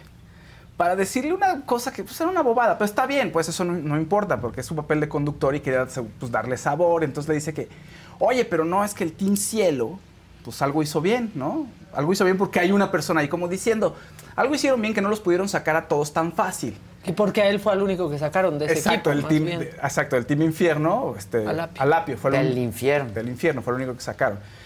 Y en ese momento, ya que lo interrumpió, pues Alapio, cuando escucha la pregunta, escucha lo que tiene que decir Mau Garza, dice, uy, pues, o sea, para eso me interrumpiste, ¿y qué haces trabajando aquí? y el otro se empezó a prender, no, no, es que, este, no, es que la, el- la pregunta, no sé qué, y se empezó a subir de tono. Dijo, no, pues tú a mí no me vas a amenazar, le dijo Mau Garza. Si quieres te puedes ir, ¿eh? Ah, sí, pues me voy a ir. ¿Eso Se fue en paró vivo? en vivo. Sí. y ¿En se- qué? ¿En la gala? En la, en la post-gala. ¿En la- domingo? Del domingo, Ah. en VIX, Mau Garza conduciendo con Cecilia Galeano. Y Cecilia dice, no, no, espérense, espérense, tranquilos los dos. Porque tú, le dice Mau Garza, desde que viniste aquí, este, la primera vez que viniste aquí, me estuviste amenazando. Es que tú me estuviste criticando, le dice Lapio. Pues sí, porque tú estás ahí expuesto, ¿no? En el programa. Yo no, yo soy conductor. yo soy el conductor de aquí. Pero ¿cómo Dijo, yo soy conductor mi amor. Sí, soy conductor. Sí, le mi amor. yo soy el conductor, mi amor. Le dijo a mi Sí, mi amor, le dijo mi amor. Y en la siguiente casa de los famosos, ahí va a estar el conductor. Y Cecilia sí, o sea, me, me estaba mediando Silvia Galeano. No, no, no, todos tranquilos, estamos todos chupando tranquilos, no sé qué. Y bueno, al final se quedó, pero sí estaba muy molesto.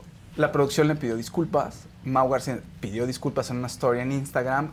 Intentaron, según esto, hablar con él, con el apio, todo. O sea, ¿por qué intentaron hablar con él? Porque ella se quiere ir. O sea, no quiere estar en las siguientes galas. Y al parecer sí se va a tomar un descanso. No sé si después de este descanso va a regresar. Es decir, no lo creo porque quedan dos Pues sí, semanas. ¿para qué regresa? Entonces, ¿Y él se toma de El apio. el apio ya no quiere estar. Se, se va de vacaciones. Dice que está muy cansado, pero fue desagradable el momento y que la producción lo querían convencer y que ya no quiso hablar con ellos sobre el tema. Ya. Entonces, tenemos aquí el video donde nos cuenta un poquito de Ah, esto. venga. Eh, la producción estaba súper apenada y se acercó conmigo y me ofrecieron una disculpa ellos y me dijeron que de pronto esos comportamientos no están bien, bla, bla, bla, bla, bla, bla. Y la verdad es que le agradezco a la producción que, se hayan acercado porque sí me sentí muy agredido.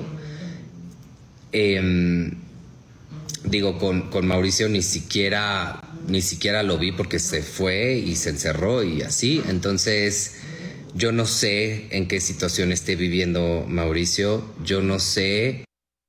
Él hubo mucho tiempo, él tuvo mucho tiempo para atacarme a mí y a mi gente y, cuando, cuando se lo hice saber, como que de pronto no le gustó. Y, este, y de pronto pues empezó a generar este enojo hacia mí.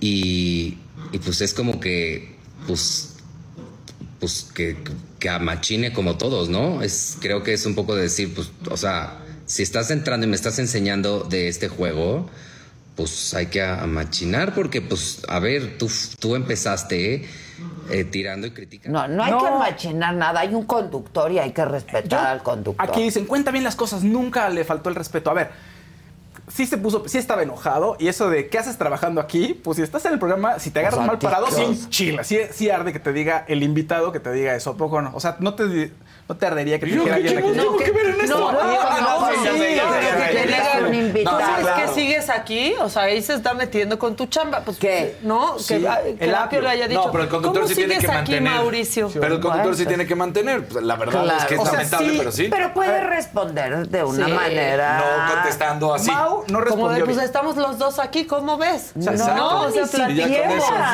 No tiene nada que ver. Veme a los ojos, de hecho, veme a los ojos, Apio. No me estás viendo a los ojos. Eso no tiene nada que ver los dos. A ver, aquí hay un conductor y hay un invitado al Exacto. Sí. Y el conductor pues, simplemente responde. Ah, pero ya venía con la espada desenvainada. Es como si yo estoy entrevistando a alguien y me dice, pues se enoja. ¿No? Que me ha pasado que se enoja. ¿Qué sucede? ¿No? ¿Qué sucede?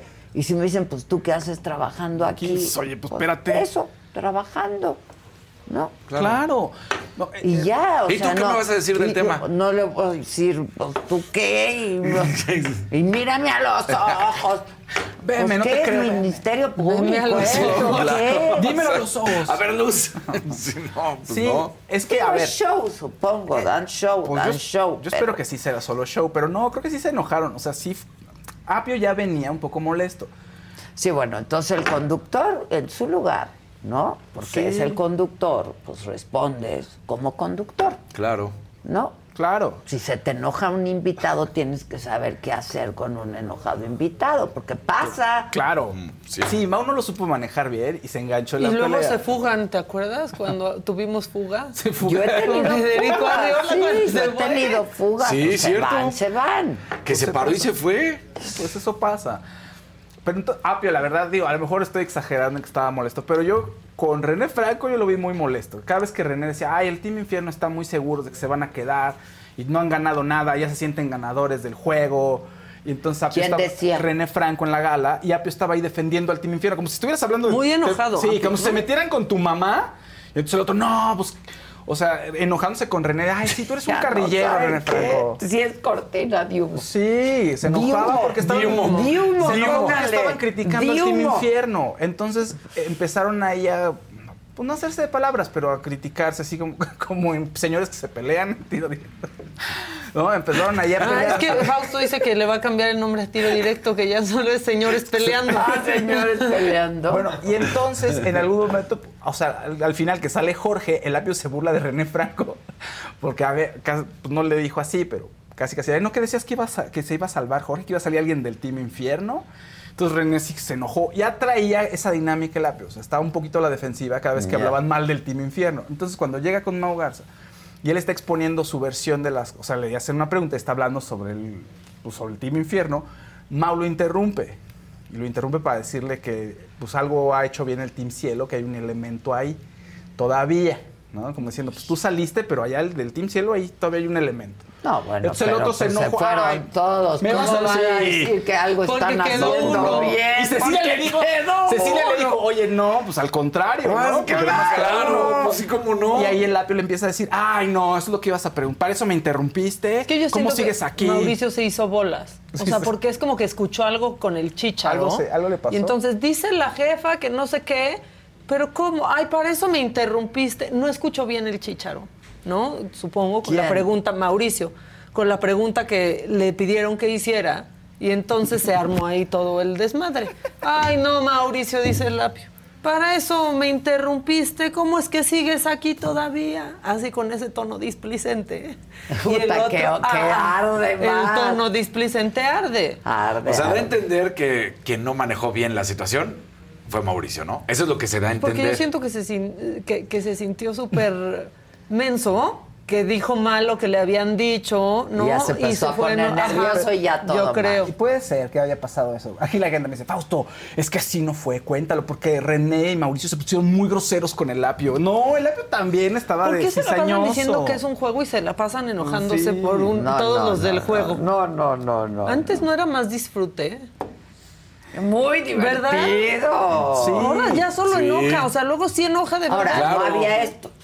También. No había, no red. Eso también es cierto, pero sí se divertía la gente muchísimo y le ibas a uno y le ibas al otro y quién No, pero aquí se enojan. Claro. El team se enojan como hablas del team infierno y se enojan como si fueran tus parientes, ¿no? como si fuera la 4T, fíjense. Cálmense, cálmense, es un juego. Es que aquí la gente está enojada. Estoy viendo a varios. Cuéntalo bien, así no pasó. Es que de política, de religión y de la casa de los famosos no hay, que, hablar en una mesa. Sí, está cañón. Mira, los buitres. Carroñeros. Carroñeros. Carroñeros. No se enojen porque no estoy a favor del lapio, fíjense. Pero bueno, ¿Es pues por ya. eso? Ahí está. Sí, porque no dice no lo estás contando como es, porque René ah, lo maltrató y Maul también Por favor, Adela, nos vas como Taravisa. Que si vas a salvar a Televisa. O sea, por arriba de conducir la casa de los famosos. Ah, no, ni me han invitado, ni creo que me inviten. Pero conduce Galilea, ¿no? Ah, lo hace muy bien, lo está haciendo muy bien. Sí. Y luego ya es todo de lo que no, Controlar, suprimir. Se queda así. No, es que, es Perdón, vas a recibir un. ¿Qué sigue, por favor? No, ves que me mandaron en, me, mandaron en cabina un mensaje. ¡Lárgate! Que, que, que, no había, que no le había mandado pista de la casa de los famosos. Controlar, suprimir. Solamente usé lo del lapio, Chelini. Tienes razón. Sí, es que, que me pongan el video para que yo vea, pero no, lo podemos. No, lo podemos ver. Lo que quieren es que tú estés a favor del lapio. Que digas, claro, sí es cierto, Mao se vio se vio mal. Y si igual Mao se vio mal. O sea, no lo hizo bien. Pero el Lapio también lo veo como muy cizañosito y ahí pegándole a todo. mecha corta, digamos. No mecha corta, pero como, pues, como cizañoso, así como. Como mátalas callando. Como poquito a poco te va picando y si los hizo enojar, hizo enojar a Mao y también con René sí le metió su buen, su buen piquetazo. Y que con Pepillo no quiso ir a su programa. El lápiz. Sí, o sea, anda como enojado también, yo creo, el lápiz. Que dijo que estaba muy cansado, que también no va a regresar por eso. O sea, que dice, no quiero crucificar a nadie, dice en su video, pero no voy a regresar porque estoy muy cansado. Entonces ya, o sea, voy a decir ah, yo no, también ya no estaría cansadísima de tanto. Yo, si yo de oírlos a ustedes me canso. Con su casa del famoso, de verdad. Ya te encontré el video. Ya me encontraste el video. Sí, pero que deja que pase el comercial, esta ah, página, y ya te, Ok. te lo ¿Qué Oye, más? bueno. ¿Hay otra cosa? Hay muchas cosas más, sí, varias cosas. Ayer este estuvo Didi, estuvieron ahí la plática, se aventaron también muchas polémicas de la Casa de los Famosos, ¿no? Lo de Sergio Mayer y todo, pero fueron muy ecuánimes ahí en el asunto. También Fabs se fue con todo con Sergio. Fabs se va con todo, pero le dijeron, no, oye, no, tranquilo, es que Nicolás estaba, muy, estaba jugando y estaba pues estaba tranquilo, pues no se sintió ofendido y no pasó nada. Entonces, como Ay, que pero todo terminó no jueguen a eso, déjense ahí. Pues sí, ahora sí que déjense ahí. Está felicitando por Fabs.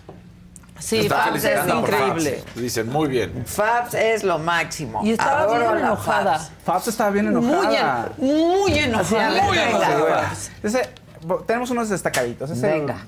No lo puse, pero tenemos otros destacados ah. donde estuvieron echando mucho relajo estos muchachos siempre anda buscando bronca de, ay, ¿quién es mejor? ¿Esta o aquella? A o B, Dana o Belinda. No hay que ser... A ver, Fabs. Espérame. Con Dana no. No, no, no. La gente hace muchas comparaciones. Sin embargo, no estamos viendo que son grandes estrellas, Ah, que cada claro. una tiene una carrera muy importante. Lo que está logrando ahorita Dana Paola es muy importante. Es una escena musical eh, electrónica que muy poca gente realmente quiere tomar y retomar en el contexto actual donde el reggaetón, el regional está bien fuerte. Entonces, qué padre, qué padre que se diversifiquen en géneros y qué padre ver a mujeres mexicanas triunfando, miren, por Exacto. todo lo. Y mi, mi Cardi. Amor, perdón. Es, nuevo. Perdón. Es nuevo. mi Cardi B está, estaba en Las Vegas. Y otra persona que comienza residencia en Las Vegas es la cantante esta de Padam, Padam, o de na, na, na. Na, na, na, na, na, na, na.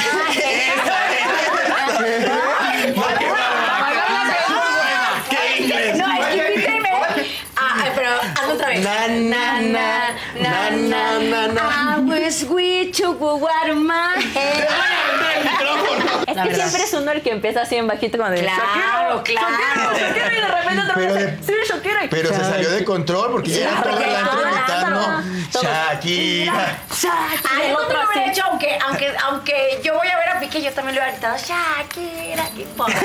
Y, además le pusieron el Waka. Sí, después le pusieron el Waka. Yo, yo si hubiera sido Piqué, la verdad, ay, es que ahorita porque no se oye, pero ahí empezó uno, dos, tres y empezó todo el mundo. Shakira, y mira, y él parado como moped, vean.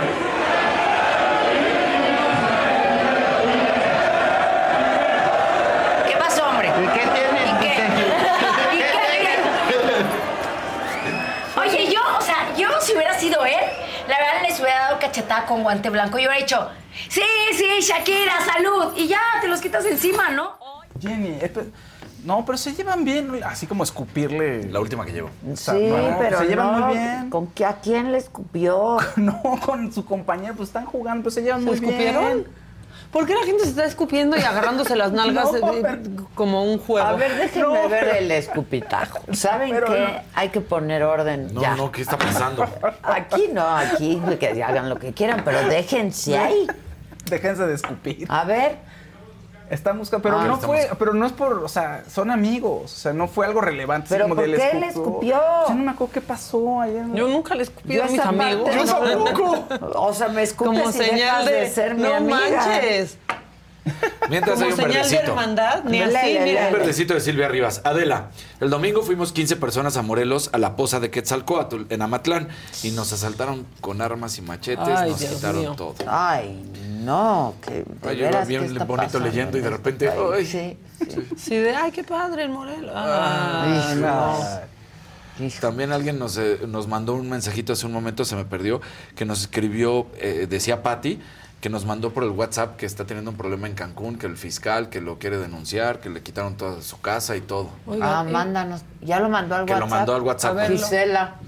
¿Y qué tal lo Hay de que revisar el WhatsApp. los taxistas de Cancún? Está... Que No, no, de la no, no. camioneta, La o sea, que la pensaron que era no, Uber. no, no, bueno. O sea, llorando La los señora turistas. cómo se baja también, sí, no. Qué Son una mafia Sí. que no han detenido y que no parece más? que Bueno, quieren sal- saludos detener. a Roberto Benividivici que, que se congració con. Gracias, gracias, Roberto. Oye, lo que sí, yo estuve en Tulum. Yo, Sí. Es decir, aterricé en Cancún, por eso vi lo del aeropuerto, pero me fui a Tulum. Qué bonito está Tulum, qué bonito es Tulum. La verdad es que yo dejé de ir muchos años por la inseguridad y por todas estas cosas, porque ya estaba. Pero ahora han puesto mucha seguridad. Qué bueno. Eso está muy Y bien. entonces en toda la zona hotelera, digo, yo agarré mi bici y me fui. A la callecita. A, a toda la callecita, hasta, sea, hasta casi la zona arqueológica, porque ya no les gusta que le llamen ruinas, ¿no? Pero hacen bien, porque para ruinas mi vida. Como Dijeron que nos dije. iban- dijeron que nos Me iban a invitar. "¿Vas a ir a las ruinas? Les dije, no, para ruinas Ya mi estoy en vida. ellas. ¿No? Estoy en ellas, ¿qué Este, y súper bien. Y luego en la, eso lo hice en la mañana, pero luego en la tarde, noche, caminé también toda la, la- pues la zona hotelera, ¿no? Que es donde está la gente, donde Claro. están los turistas. Un montón de lugares. Vi la tienda de Palazuelos, Papito. Papito. Papito y su foto. Su foto, foto. Este y muy tranquilo, muy bien, la gente muy contenta, este, pues han, han tenido que regular, ¿no? Por ejemplo, ahorita todo cierra a la una de la mañana, lo que son bares, restaurantes, pues cierra a la una de la mañana. Yo creo que al principio, pues los restauranteros y esos, pues dicen hasta la una, pero les ha convenido, porque ya no hay asaltos. exactamente, ¿no? Eh, muy bien, muy bien. Te preguntan de la destrucción del tren Maya, que si la viste. Pues sí, pregunté, ¿no? Este, todo el camino de Cancún a Tulum, pues sí. Ahí, ves luego, luego ya ves las, las torres y todo por dónde va a pasar el tren, ¿no? está este, terrible eso. Está terrible. La verdad me fui de vacaciones, o sea, dos días, no el fin de semana Trabajé el viernes y ya me fui a Tulum el fin de semana porque hace mucho que no iba y aquí que dijeron que estaba muy bien y que fue el congreso, etcétera, etcétera. Y sí, la verdad, un montón de hoteles nuevos. Qué bueno. No sé si todos son de palacio. este, pero sí, y padre, la verdad yo estuve muy feliz, muy contenta. Vamos, hasta el sargazo, que es una lata, que no es... y que no es, no es este, exclusivo de... Cancún. de Cancún. Está en todo este, el Caribe, la verdad. Pero en Tulum o sea, desde bien tempranito ves que están, quitando, están limpiando, entonces no sé, el olor no se concentra, porque luego huele muy mal porque se concentra por días. Este, pero pues todo el tiempo los ves que están este, sí. La verdad es que a mí se me antojó ir a pasar una semanita ahí alcalde. Ahí nomás lo dejamos votando. Ay, como cosa suya podemos ir a transmitir desde allá, alcalde. Mm, de lunes a este, viernes. de lunes a viernes, exacto. Oh, sí, ya, sí, si no se puede miércoles a viernes. Miércoles a viernes nos quedamos el fin, ¿no? Pero Regresamos domingo. Ay, ya van a ser tu criatura. que ya van a ser mi criatura. No importa cuándo le preguntes, ya van a ser una criatura de Casarín. El jueves nace. ¿Ya el jueves? Ya el jueves nace. ¿Está programada? Está programada. Ah, felicidades. Es que la, la, ocasión anterior, al mero, mero final, digo, no, no es nada malo, pero hubo preeclampsia, entonces... Sí, pues de una vez, ¿para qué? En, en, aquella ocasión, además, la detectaron muy bien, entonces no pasó nada, se cuidó. Entonces, en esta ocasión ya empezó a ver algunos índices de que subió eh, pues la presión y entonces dicen, ah, mejor preventivo de una vez. Pues claro. entonces el jueves. Aparte ya cerró cuántas semanas. Hasta sí, ya, gigante. ¿Gigante? no, gigante. Ahorita les enseño una foto. ¿Y ya sabes qué es? Ya, niño. se llama Andrés. ¿Y qué va a buscar a la niña? Andrés Daniel. No, ya, no va a buscar a la, niña, a la niña. Ya no. vas a buscar a la niña. Bueno, hasta ahí se supone que ya, no vaya a ser que se chispote otra vez, pero no, ya se supone que está La niña. La niña. Tres está bien. ¿Tres? Tres. Solo si respeta la cuarentena. Sí, que Tú ni la cuarentena respetas, hijo. Sí respeta la cuarentena. Felicidades. Muchas gracias. Muchas gracias, Adi. Entonces no vas a San Luis porque vas a ser papá otra vez. Voy a ser papá otra vez. Muy bien. Híjole. Bueno. Oye, tenemos una entrevista con María José Cuevas y Laura, Laura Waldenberg, que son las productora y directora de La Mata Viejitas. Y va a estar completa en el canal de la ¿eh? saga. y aquí un pequeño adelanto de lo que platicaron. Es una serie acerca de la Mata Viejitas, que es una mujer que asesinó a casi más de 40, más de 40 mujeres, de la tercera edad. De la tercera edad y no, no la encontraban. Es un asesino serial y aquí en México es poco común los asesinos seriales y menos que sean mujeres. Y entonces eso conlleva... En el mundo. En el mundo, además. Mujeres en el mundo.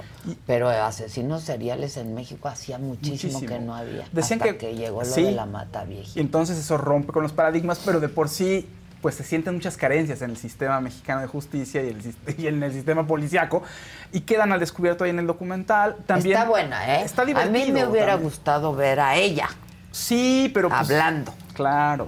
Que es la que cobra 10 mil Sí, le cobra 10 mil pesos. ¿Te acuerdas que la tuvo Yolanda cuando Yolanda, hizo un programa, cuando- verdad? Yolanda hizo una serie como de cinco o seis. Consecuencias. Ajá, entrevistas en la cárcel. Y entrevistó a la mata viejitas, yo me acuerdo. Este, sería bueno que la Yola subiera ahorita de nuevo esa entrevista.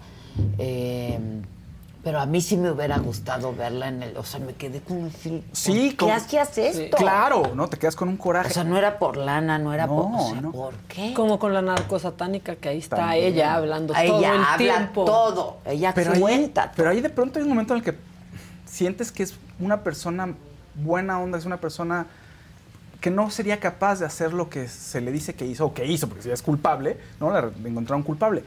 Aquí en este caso creo que ella es muy cínica, es, o sea, trae su trae a la Santa Muerte con ella todo el Sí. tiempo, reta a las personas, como que y se parece llevaba como cosas de, De la de, la- de las personas que mataban. Como trofeos, que es como parte de los- trofeos, ¿no? parte o de sea, los se llevaba que si un collar o que Que si, si el una virgen Sí, o que todo sí. eso. Y luego entonces ves ahí todo lo que tenía. Pero sí me hubiera gustado verla. Me gustaría entrevistarla, de Sería hecho. buenísimo. A ver. Gis, Y se yo fue al hospital, ¿no? Pago los semana- 10 Se- mil ah, estuvo en el hospital. La sí, semana pero- pasada, Pero no ¿no? había sido de gravedad. O sea, todo el mundo decía, ya se va a morir. No, pues ya Que está se bien. rompió una pata o algo. una Eso de pierna, que sí. todo el mundo dice que ya se va a morir alguien. Qué bueno que no se muere. Y también el documental tiene un, un- Hay momentos en los que te ríes y está, hay mucho humor. María José encuentra eso, ¿no? Dentro de la tragedia. Sí, lo hace mexicano. muy bien, Lo hace muy bien. bien, Bueno, aquí un poquito de lo que nos dijeron y la entrevista completa en el canal de la saga. Este documental en cuanto al género, o sea, creo que tiene, hay, muchas maneras de analizarlo, ¿no? Por un lado, incluso la sentencia de Juana Barraza, ¿no? De 759 años, es una sentencia que claramente es un mensaje político. Este, sabemos que las sentencias, pues, más largas, en la mayoría de los casos son mujeres, y hace poco, de hecho, Animal Político salió, sacó esta estadística de- del INEGI, ¿no? Donde, de nuevo, las mujeres son quienes están este, en la cárcel sin sentencia, ¿no? Hay un mayor número de mujeres en la cárcel sin sentencia que de hombres. Este, entonces, o hablando, e- e- este documental como sí tiene como muchos matices en cuanto al género de- desde que se, que se podría analizar, pero también en otras cosas, ¿no? O sea, tiene también como muchos prejuicios, ¿no? O sea, el- la redada trans, por ejemplo, cuando tienes a, este, es, se, se empieza a pensar que por la fuerza, ¿no? O, o como es una persona muy fuerte o corpulenta y demás, bueno, entonces se van con el estereotipo, ¿no? Que tendría que ser, pues, las mujeres trans en México, ¿no? Entonces, creo que sí hay como mucho, mucho de qué hablar en, en, en cuanto al género, no solo por, por el hecho de que se pensaba que era Juana Barraza si hombre o mujer, ¿no? Sino por todas los, los, las ramas, ¿no? De, de, del caso, Claro. ¿no? O sea, desde la sentencia hasta los, los detenidos, ¿no? O sea, las detenidas, este, hasta cómo se concibió a Juana ya una vez que fue arrestada, ¿no? Ok, pues ahí está. ahí está.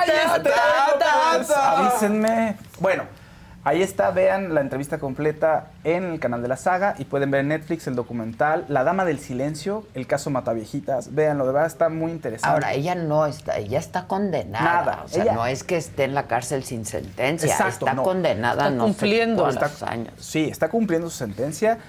Y hay un par de personas que fueron atrapadas pensando en que eran, la- o sea, e- pensaron que ellas eran las que estaban matando gente, un hombre y una mujer, y tardaron en darles salida.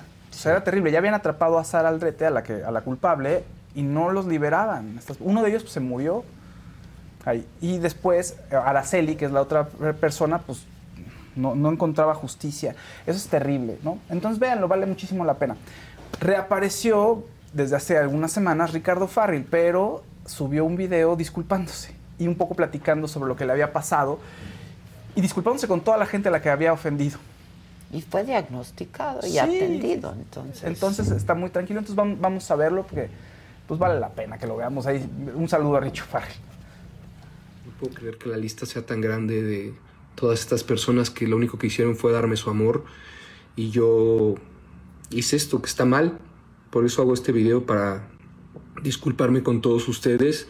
Espero nuestra amistad pueda en un futuro ser como era antes y si no lo entiendo, entiendo el daño que causé, pero lo que me dice mi familia y el terapeuta es que no era yo. Y cuídense porque de verdad cuando menos lo esperes sucede algo así y se apodera de ti es horrible. Hay un momento en el que el brote psicótico te hace actuar con cosas que ni siquiera recuerdas después. Me han tenido que recordar muchas cosas de las cuales hice y por eso me siento tan apenado y la última disculpa por si se me fue alguien, espero no, es para mis fans, para todo el público que tuvo que ver esto, que no merecían verme así. Eh, lo lamento mucho y espero poder salir de esta depresión. No les miento, estoy profundamente deprimido. Espero poder salir de esta depresión y poder regresar a los escenarios con ustedes a, hacer lo que más... Es que sí le fue bastante mal. Era un brote psicótico, tiene un cuadro maníaco depresivo y en, un momento maníaco pues le dio un brote psicótico y es lo que dice, no sé, hay cosas de las que no se acuerda que hizo y no estaba en control de sí mismo. Entonces, pues empezó a hablar mal de muchísima gente, como ustedes recordarán. Fue a la clínica donde estuvo, empezó a patear, empezó a decir que ahí tenían atrapada a la gente, en fin, todo el zafarrancho que vimos. Pero qué bueno que ya está bien, qué bueno que lo pudieron atender y qué bueno que está pues empezando a recuperarse y encontrar la paz. Claro, está en depresión y todavía le falta un poco, pero qué bueno, ¿ok? pues muy bien, ahí está Richie, qué bueno que estuvo ahí y ya. Eso es todo. muy bien. Muy bien, pues hubo harto. Sí, y luego el chavito de Euforia que se suicidó. Oye, ah, sí, lo vi ayer. Ah, también se murió Pee Wee Herman. Sí, lo vi ayer. Sí, y Pee Wee Herman. Pee Herman. Bueno, Paul Rubens, que hizo el personaje de Pee Wee Herman por muchos años. Sí, y además es terrible su historia porque estuvo relacionado con temas de abuso infantil y pornografía infantil. Sí, estuvo, estuvo, muy feo. Sí, porque se lo encuentran en un cine. ¿Cine? Este, haciendo, estaba obscenidades, haciendo obscenidades, estaba masturbando y ahí. Pero tuvo varios escándalos por ahí. Entonces, hay un documental también. Sí, hay un. En los 80 fue una gran estrella. Gran. Y de pronto, con este personaje precisamente infantil, ocurre este escándalo sexual, deja de aparecer y según yo, en la película Blow con Johnny Depp, creo que es, el, ese es uno de los regresos que él hace en el mundo de la actuación. Y murió de cáncer, lleva mucho tiempo peleando contra el cáncer. E incluso a la gente les despidió diciendo, el último mensaje era, oigan, discúlpenme que he estado hablando del cáncer, pero pues quiero compartirles cómo me siento, pero si los incomodo, les pido una enorme disculpa. He estado batallando con esto por mucho el tiempo. mundo. El mundo lo canceló. Lo canceló el mundo. Oye, eh, ¿qué edad? Paul Rubens tenía, ahorita te digo cuánto tenía, pues no, híjole, era muy pues joven, nació Era un programa para niños y resulta que eres 60 y tantos. Acusado de no, no, no, Hay un documental eh, muy bueno. 70 años tenía. 70. 70 años.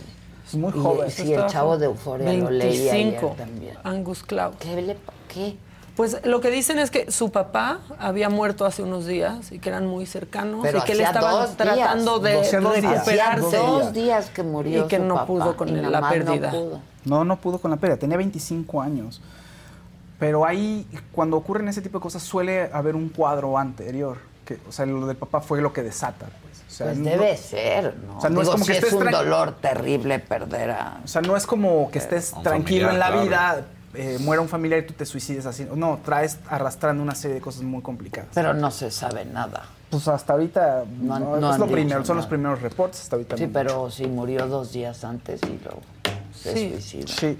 Y lo que están poniendo en Twitter, que es un dato muy macabrón, es cómo murieron a la misma edad Angus Cloud y Mac Miller, que era novio de este ay, ¿cómo se Mira, llama? ves, o sea, tenía euforia también. No, él era rapero, pero están idénticos. Entonces dicen, qué cosa tan macabra, se parecen tanto a la misma edad, mueren, ve, aquí está Mac Miller, ahorita les mando la foto.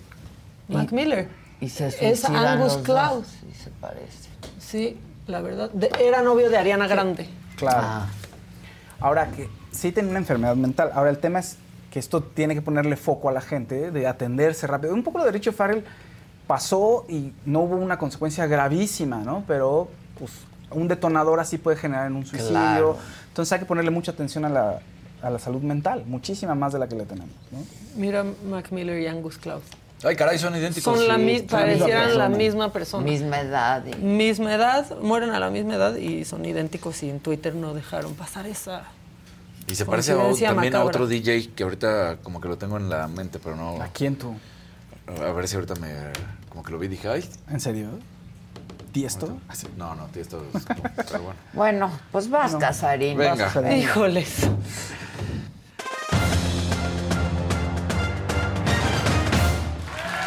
¿Cómo están? Pónganle su like. Pero queríamos que llegara agosto. Queríamos que llegara. Primer día de agosto. Vamos a arrancar con lo bonito. Eh, el equipo, la selección mexicana de básquetbol ya se dio a conocer su roster final. Van a ir a jugar al Mundial, no se nos olvide, la Copa del Mundo, que esto se va a celebrar en Filipinas, Japón e Indonesia. Entonces ya se da a conocer, son 14 jugadores que conforman la lista y ahí estarán presentándose que va a comenzar del 25 de agosto y finaliza el 10 de septiembre. Esta competencia, México está en el grupo D, va a enfrentar a Lituania, Egipto y Montenegro. Ahí estarán los guerreros azteca, bien por la selección mexicana de básquetbol, que va a estar representándonos. Dani Alves, ya vamos a empezar con las mentadas, ¿no? A ver. Dani Alves, el exjugador de, del Barcelona, ya sabemos y todo lo que ha sido con su acusación.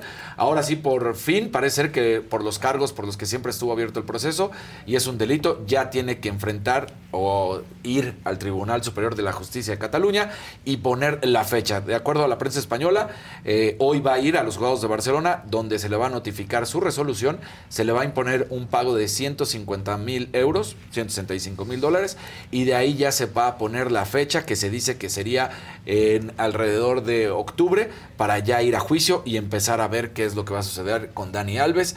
No va a salir hasta donde se tiene entendido que hoy va a poder presentar una vez más argumentos. Ya sabemos que ha cambiado la historia siete veces. Entonces hoy podría una vez más hablar y ver cuál sería la resolución final. Pero el chiste es que ya va ahora sí a juicio. Entonces, después de todos estos meses, desde enero, recordemos, que fue cuando lo detuvieron, el 2 de enero, hasta apenas en este momento en agosto, ya se va a dar la fecha para que inicie el juicio de Dani Alves.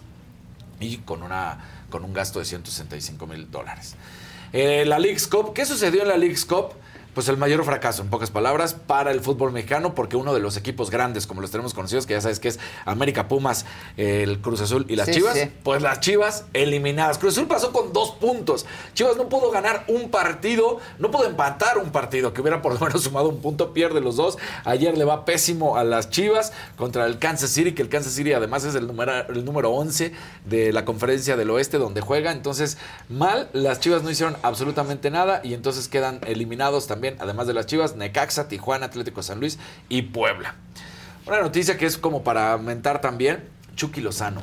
Chucky Lozano acaba de ser campeón con el Napoli allá en Italia, es una de los grandes joyas, tiene 27 años del fútbol mexicano, tiene capacidad para seguir jugando en Europa y resulta que pues ya escuchó los cantos de sirena y al parecer sería la MLS con el LAFC, que ya hicieron una oferta por él pues el Chucky Lozano puede seguir jugando en el nivel europeo que quiera. O sea, podría irse a España, pero irse a Inglaterra, regresar a Holanda, seguir en Italia. En Italia lo quieren. Pero pues parece ser que le está llamando la atención la vida de Norteamérica y los dólares, que tampoco es que gane mal, ¿eh? Pero el rumor supuestamente es que le quieren bajar el sueldo en esta extensión de contrato. Y que es lo que no quiere, y entonces por eso se le estaría yendo a la MLS, lo cual me parecería muy malo para él. Pues porque dices, vas a bajar, ahí sí no hay punto de comparación de la MLS contra Europa. No, digo, entonces, pues mal, Chucky Lozano recibió muchas críticas por parte de aficionados y todos diciendo, por favor, no hagas esa tontería, no te vayas como otros amigos y compañeros de profesión tuyos de irte a la MLS, eso falta mucho tiempo. Pues claro. Pero ya quiere vivir en el LA. Ya quiere vez. vivir en el LA. Vean el chicharito, qué feliz es. Sí, pues sí. Pero el Chicharito llegó de Chicharito. 30 y ya Claro, o sea, prácticamente no. retirado, ya jugaba en Twitch, Sí, ya. sí, Sí, ya, no. ya. Operado. Sí, no. No, no. Tiene no, que no, no es- quedarse en las Europas. Tiene que quedarse en las Europas, porque si no, pues el fútbol. ahí es el fútbol de, Ahí de es el verdadero veras. fútbol. Pues sí, la verdad. En Europa Pues sí. claro. Esa es la realidad. Aunque tal vez ya va a ser el fútbol de a de veras en Estados Unidos. No, no. En o sea, le- poco tiempo. A ver, le están invirtiendo mucho y lo hemos platicado. Hoy vemos jugadores de todas nacionalidades europeos que se están llevando y de todas las edades, desde jóvenes hasta ya consagrados a la MLS. Le están apostando muy fuerte, le están apostando muy fuerte. Pero todavía sí hay gran diferencia. Entonces, mal por el Chucky Lozano, que además es una de las grandes estrellas. Y a ver qué es lo que sucede. Nada más dar una actualización, el Mundial Femenino está muy cerca ya de eh, llegar a los 16 avos, todavía faltan partidos que se estarán jugando hoy de la fase de grupos, donde está Argentina, Suecia, Italia, Sudáfrica, Francia, Jamaica, Brasil, Panamá, eh, Marruecos, Colombia, eh, Corea del Sur y Alemania. Una vez que esto se termine, ya va a, empezará la ronda de 16 avos que estaremos al pendiente de todo lo que se está viviendo allá en el Mundial de Sudáfrica, donde hemos ido platicando poco a poco las noticias que más llaman la atención. ¿Qué pasó ayer en tiro directo? Aparte de hombres peleándose, como quieren. hombres peleándose. pues aquí les tenemos justamente la discusión de la MLS, de la League's Cup y por qué no fue un buen negocio para el fútbol mexicano. Lo mejor de la primera ronda de la League's Cup me parece que es nada. Y es nada porque ver el ridículo monumental del Guadalajara y ver eh, las humillaciones que han sufrido equipos mexicanos, lo que pasó con el América contra Columbus, deja mucho que desear para la Liga MX. La verdad es que un torneo de bastante poca categoría. Al término de la primera ronda de la League's Cup no cabe duda que es un torneo perfectible, es un torneo que llegó para quedarse. Pésele a quien le pese le duela a quien le duela, es el futuro del fútbol mexicano. Esos romanticistas, esos paladines de la justicia, también son parte de la industria del deporte. Así que el futuro está ahí, en el norte, con los estadounidenses, con nuestros socios, con los socios del fútbol mexicano. Los partidos más atractivos eran entre mexicanos y norteamericanos. Mexicanos contra mexicanos, partidos muy pobres. Gringos contra gringos, partidos muy pobres. Además de este ensayo que tuvieron de manera macro con el tema de la organización logística, pues los expone ante lo que será el Mundial de Clubes del próximo año, 2025, y el Mundial del 2026. La neta es que sí me ha sorprendido la fase de grupos de la League's Cup. Es decir, no es que ha sido espectacular o que la Champions, no, no, no. Ahí tenemos eh, un pequeño debate que se arma, pero ¿qué pasa justamente en el programa? Aquí lo vamos a ver. Lo de hombres peleando. Bueno, pues entonces díganme que todavía no y ya, así de fácil. Kevin, te la mamaste, Kevin. Exacto. Oigan, no para la gente del chat, no intriguen porque Jenny, o sea, hace una broma con Sarasúa, que es su compañero, pero no fue como que le escupió así de...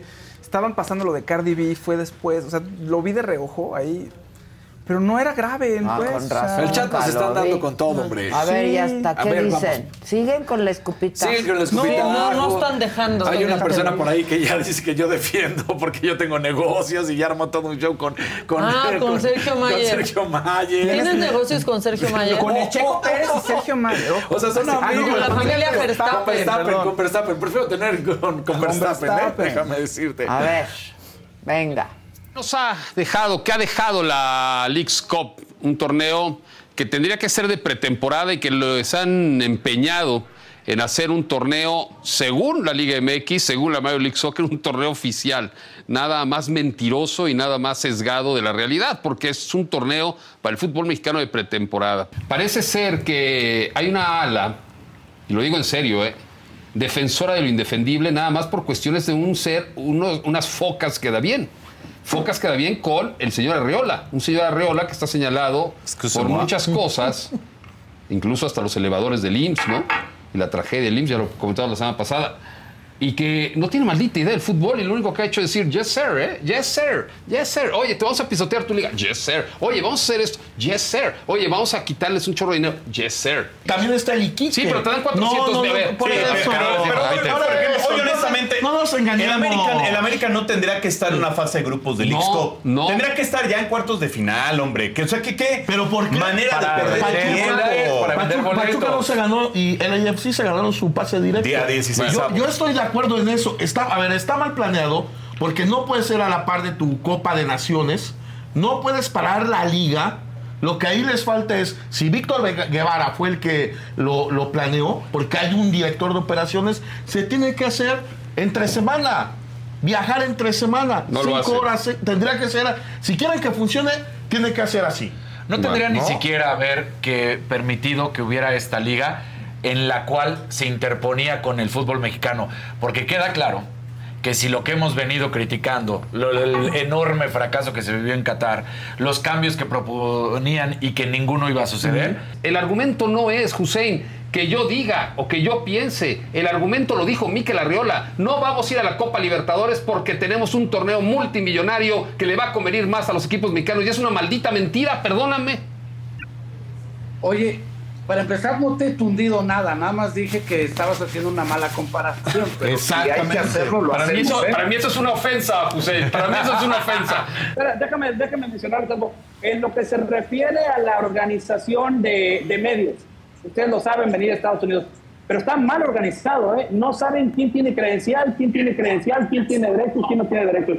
Me tocó algo vivir en Miami cuando debutó Lionel Messi los empleados, ¿eh? Estoy hablando de los empleados del Inter de Miami. Era tanta la locura que llegó Kim Kardashian, LeBron James, eh, estrellas, y los mismos empleados tomándose fotos con, con, con todas las estrellas. O sea, la organización está muy mal hecha, no saben por dónde entra la prensa, no saben quién tiene derechos, quién no tiene derechos. La gente se metió en la cancha. Yo creo que les falta una mejor organización para todo esto porque está mal hecho. Lo hicieron en la bueno, ahí está, hombres peleando. Hombres peleando. mucho, Y aquí no hay escupitajo. A ver, pónganlo. No, no, Oigan, y otra persona que está. Sí, sí. Se echó a la agüita. Te están bromeando, son Están jugando, pues tienen, la gente de hoy en día tiene unos juegos muy raros. Pero no es escupitajo, o sea, es agüita. le poníamos la cola al burro, ahora le ponen el cepillo de dientes a la, cola. Sí. O sea, qué cosa. Y estaba en un contexto que estaban jugando, no fue una agresión tampoco. Exacto.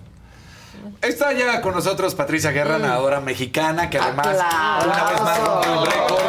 Eh, y qué padre tus uñas verde, blanco y rojo. Mira, ahí México. ¿Cómo me fijo en el color? Sí. Verde, blanco y rojo y el colorzazo que trae. ¿Qué te parece nadar de Europa a, África? Sí, está o Para solearte bien. Sí, un estrechito ahí. un estrechito. Un estrechito. Un o sea, más de 10 horas nadando, mucho más de 10 horas nadando, o sea... Sí, el mar, un gran maestro, ¿no? Un gran, oye, qué respeto al maestro, ¿no? Oye, mientras más lo nado, mayor respeto. Pues Todo el mundo dice, oye, ya lo has nadado tanto tiempo. No, no, no, mientras más lo nadas, más lo conoces, más le hablas de usted. Sí, sí. Sí, es, el mar es el mar. ¿Cómo viene la transición, Patti, de ser triatleta? Digo, yo sé que Nora Toledano ha sido muy importante en tu vida, pero ¿cómo pasas de ser triatleta a decir solamente el mar? O sea, me olvido de correr, me olvido de la bici, lo mío es el agua y meterme a nadar más de 15, 20, 30 horas en entrenamiento y cuando hay que hacerlo, ¿no? O sea, ¿cómo dices de este entrenamiento? Yo, no logro ni empujarme al gimnasio a veces, o sea. Pues mira, la verdad es que sí, o sea, hago los siete bucitos en el mar nada más por buena suerte y por no y ya con eso. Oye, es más peligroso estar ahí que estar adentro, ¿no? Debe donde, ser. Donde te dejan nadar tus papás es, lo más peligroso que estar adentro y viendo a ver qué haces. Pero mira, la transición es como, como ese misterio de las aguas abiertas que tenía yo desde chiquita y esa curiosidad que, que siempre era qué hay detrás de las olas, ¿no? Este, juraba de chiquita que donde se metía el sol había una gran cascada, que podías casi casi dar la vuelta de campana. Y ese, esa curiosidad, pues un día me llevó a, como dice mi mamá, hasta que no te topaste con otro país del otro lado. Eh, fui triatleta. Si no manches de paz de un país a otro. Sí, eso es nada chistoso. Sí, Nadando. Para decirlo menos. Oye, porque aparte cruzas de mojado. Claro. Realmente no, Sí, sin papel. claro, Entonces, sin papeles. ¿no? Y tenemos como varias anécdotas ya cuando llegas del otro lado y quien te recibe es la guardia costera del otro país pidiéndote un pasaporte y dices, sí, ¿cómo? sí, sí. Se me mojó. Primero denme chance. de- Déjate rizo, ¿no? Y entonces, ese misterio, ya con el antecedente de nadar 1500 metros en un triatlón o en un Iron 3 3800, pues decido, conozco a Nora Toledano. Y Yo también conozco le digo, muy bien a, a Nora, qué bárbara. el gurú de las aguas abiertas. Sí, sí, sí, sí, qué bárbara. Y, y le digo, quiero cruzar el Canal de la Mancha. Y me dice, ok. Y Toño Argüelles. Sí, Sí, claro. Y empezamos a construir ese gran cruce que, que es, eh, fue chistoso porque generalmente empiezas haciendo otros cruces más chiquitos, porque el Canal de la Mancha es el equivalente al Everest, y yo decidí irme de trancazo al Canal de la Mancha y entonces ahora estoy haciendo los que me habían faltado. Sí, ya, me voy para Te voy a dar un detalle. Voy de más a menos, porque el que puede lo más puede lo menos. También pues eso. También la vida te empuja y pues si te da limones, haces limonada, ¿no? Entonces se dio y, y, gracias a Dios ahí, ahí seguimos. Te voy a dar un detalle. Ella, este, y los nadadores normalmente pues si van comiendo, hay algunos que pueden hacer sólido, otros que pueden hacer líquido. Y vomita. pero si el tubito, bueno, mm. de donde están tomando, lo llegan a jalar un poco más, la descalifican porque dirían que la está jalando. Es correcto. La embarcación. Es correcto. ¿Cómo? Sí, son reglas muy estrictas. Qué raro. a ver, ingleses. eso bien. ¿Cómo sí. Hay diferentes formas de comer, ¿no? Hay, sí, sí. Te, te acercan una garrocha, tú agarras un topper lo abres, comes lo que tú hayas entrenado durante dos años para comer ahí.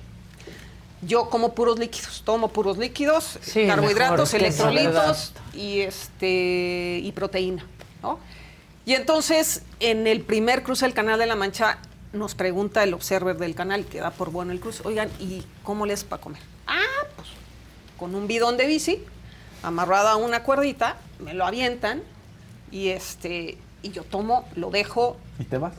Y ellos jalan la cuerdita y se llevan el bidón.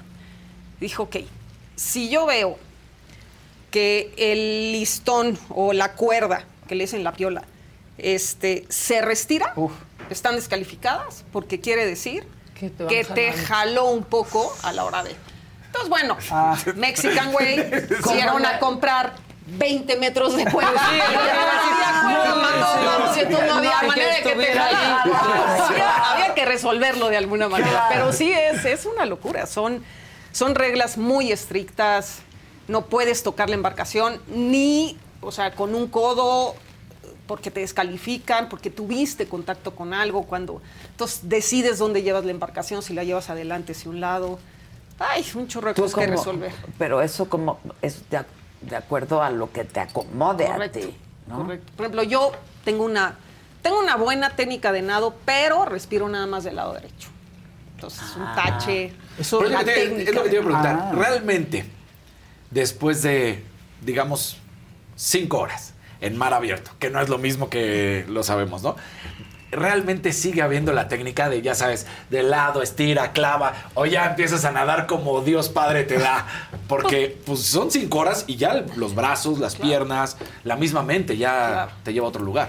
Pues mira, siempre vas cuidando el estilo, porque si tú metes el brazo y patinas, pues no avanzas. Entonces todo el tiempo tienes que ir concentrado en el apoyo, en el apoyo, que es lo que te va a aventar hacia enfrente. La abrazada. Sí, entonces, digo, llevas un entrenamiento para, para nadar 10, 13 o 20 horas. O sea, siempre llevas un entrenamiento de más. ya lo haces por... Sí, y entonces, pues todo el tiempo vas monitoreando, cuando es agua fría vas monitoreando tu cuerpo, el tema de temperatura, la mayor cantidad de cruces no logrados. Cuando es agua fría es, por, un tema de hipotermia. Entonces tienes que ir monitoreando tu cuerpo, ver qué parte está congelada, empezar a generar calor mental. Y te pones grasa y te, te pones... Yo me pongo vaselina donde la sal este brazo medio lo empiezo a meter, entonces ya salgo a respirar y entonces me rozo aquí y entonces me pongo vaselina aquí. Hay personas que sí se ponen... por el frío, digo. ¿no? Por el frío se pone la, lanolina y vaselina. Entonces se hace como una capa blanca.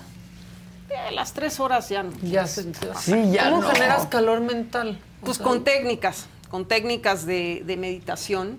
Es una técnica tibetana que se llama tumo, que es generar calor y hacer que nades en un tubo de calor. ¿no? Es todo un ah, rollo. Que es lo mismo que hace Winhoff. Sí, cuando se de mete, Porque además, quiero o no, también, digo, esto puede parecer algo, pero también cuando haces pipí, por ejemplo, estás en el agua fría y pues sale el chorro de que acabas de tomar todos los líquidos y pues es un poquito de eh, caliente, ¿no? O sea, en ese momento. Sí. También el mar se pinta de color. No, no, no, pero hablando en serio. Como en la alberca. No, pues sí, pues sale caliente. Oye, pero es la única forma de saber si el nadador está hidratado o no. Claro, claro. O sea, en teoría, tú, cada, yo como cada 30 minutos, claro. Estás en el baño más grande. Pues sí. Claro. No, no, digo, si haces pipí es la manera de saber. Claro, porque cuando ya se te enchina la piel o empiezas a tener escalofríos, estás tarde. O sea, se, va se van a tardar esos electrolitos o ese líquido entrar 20 minutos. Cuando tú vas a seguir en el frío, y entonces pues, te apagan la tele, ¿no? Ay, Dios. Sí, es complicado. Es complicado. Tienes que ser tú, o sea, sí dejarle todo el trabajo a tu equipo, que lo haga impecablemente en la embarcación, darte de comer, este, fauna marina, mil cosas. Pero tú también tienes que ir monitoreando tu cuerpo y decir, a ver, el cajón del frío no lo puedo abrir y lo estoy abriendo y ahí no puedo meter. El cajón del, del dolor ya lo abrí, no lo podía abrir, ciérralo, en donde decides llevar tu atención y tu mente. Sí, sí, sí, Es muy desgastante. O sea, si tú me preguntas, ¿sales cansada? Pues claro que salgo cansada. Sí, claro. no, Pero es como algo desgastadísima de decir, ¿en qué ocupo 13 horas? Sí, ¿en qué pienso? ¿A dónde quiero llevar mi cabeza?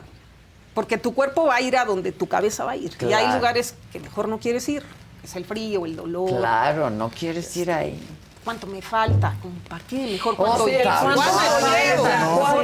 ¿Cuánto, llevo? No, mejor cuánto llevo. Eh, mil técnicas de programación neurolingüística. Y por ejemplo, nunca te dice tu equipo cuánto llevas, cuánto te falta. Te dicen qué tiempo estás marcando, supongo, qué, qué tiempos llevas o Tú llevas una velocidad, o sea, la única forma de medir una, la velocidad en un nadador de aguas abiertas es el número de brazadas en un minuto. Entonces, si yo llevo 72 brazadas por minuto, yo sé que voy en tiempo. Y me lo enseñan en un pizarrón, que es la única forma de comunicación entre el nadador y la embarcación. Y entonces 68 digo, eh, ya le bajé. Entonces tengo que acelerar mi cadencia de brazada. Ok. Si yo mantengo mi brazada... Ya sabes que vas en tiempo. Pero sí hay una regla de oro que es nunca nunca decir cuánto falta, porque hay corrientes que te llevan a otro lado. Es que las corrientes. Las corrientes, las corrientes, después del último cruce, las corrientes son algo increíble en la vida de un nadador de aguas abiertas. llevo 19 años nadando aguas abiertas, todo, todos mis cruces, corriente en contra, corriente que te desviaba, travesías de 5 horas me llevaban a 10, 45, que yo decía, ¿en qué man? O sea, ¿en qué ves el faro de Cabo aquí, dices, ahí está, y paras a comer a los 45 y lo ves allá y dices, ¿quién le hizo así a la tierra? O sea, o alguien está haciéndole así del otro lado. Qué desesperación, ¿no ha habido momentos en los que te angustes? Pues no, es tú aquí vas a llegar allá. Y le sigues dando y le sigues pedaleando. y el último cruce pensábamos hacer entre cuatro y media y cinco horas de este, Europa, África, Estrecho de Gibraltar. Hicimos dos horas cuarenta y... No manches. Rompiendo un récord. Rompiendo récord mundial. Mundial. Llevábamos abastecimiento para siete, siete veces que íbamos a, comer. Parecía que todo estaba en contra, tuvimos que modificar toda la logística. O sea, parecía que iba a ser el peor cruce. Y fue. Y el regalo y Nora, que es súper prudente, Nora nunca te va a decir, ya la hicimos. Métele, métele. Porque sabe que en un, en un segundo te cambia todo la vida. puede cambiar. Y entonces, tercera comida, y me dice, si todo sigue igual, es el último abastecimiento. Y yo dije, órale. Y volteo y veo Marruecos. Ahí. Ahí. Ya se me enchinó el Qué padre. Sí, ¿eh? Delfines que traíamos atrás, que para mí Oh. siempre es una excelente señal que me digan que hay delfines. Sí. No, es, es pues yo creo que me los mandan de ahí arriba y me genera paz. Ah, y digo, paz, bien, estamos bien, todo está bien, porque siempre vas intranquilo por la fauna marina. Claro. Es un tema Te donde dices, ¿no? Donde decida en pues, este momento pasar a. Y los delfines pasan por abajo. En ese momento logramos ver ya la Nadan arena. contigo. Nadan abajo. Sí, todo el tiempo venían atrás. En el, en el segundo abastecimiento dicen, ahora traen delfines en la popa. Entonces yo a eso me generó paz, porque había un rumor de que había unas orcas en el Ay, estrecho no. de Gibraltar, este, Ajá, ajá. deshaciendo embarcaciones y Ah, todo. sí, claro, y yo recién. decía las. Sí, el- este mes, Sí, el sí, mes sí. pasado. bonitas, pero, Sí. no, Sí, no- pero- no, no así. Y de repente empiezo, me pasan por abajo y dije, qué increíble. Y de repente empiezo a ver ya arena en No. Marruecos. Y dije, ya llegamos.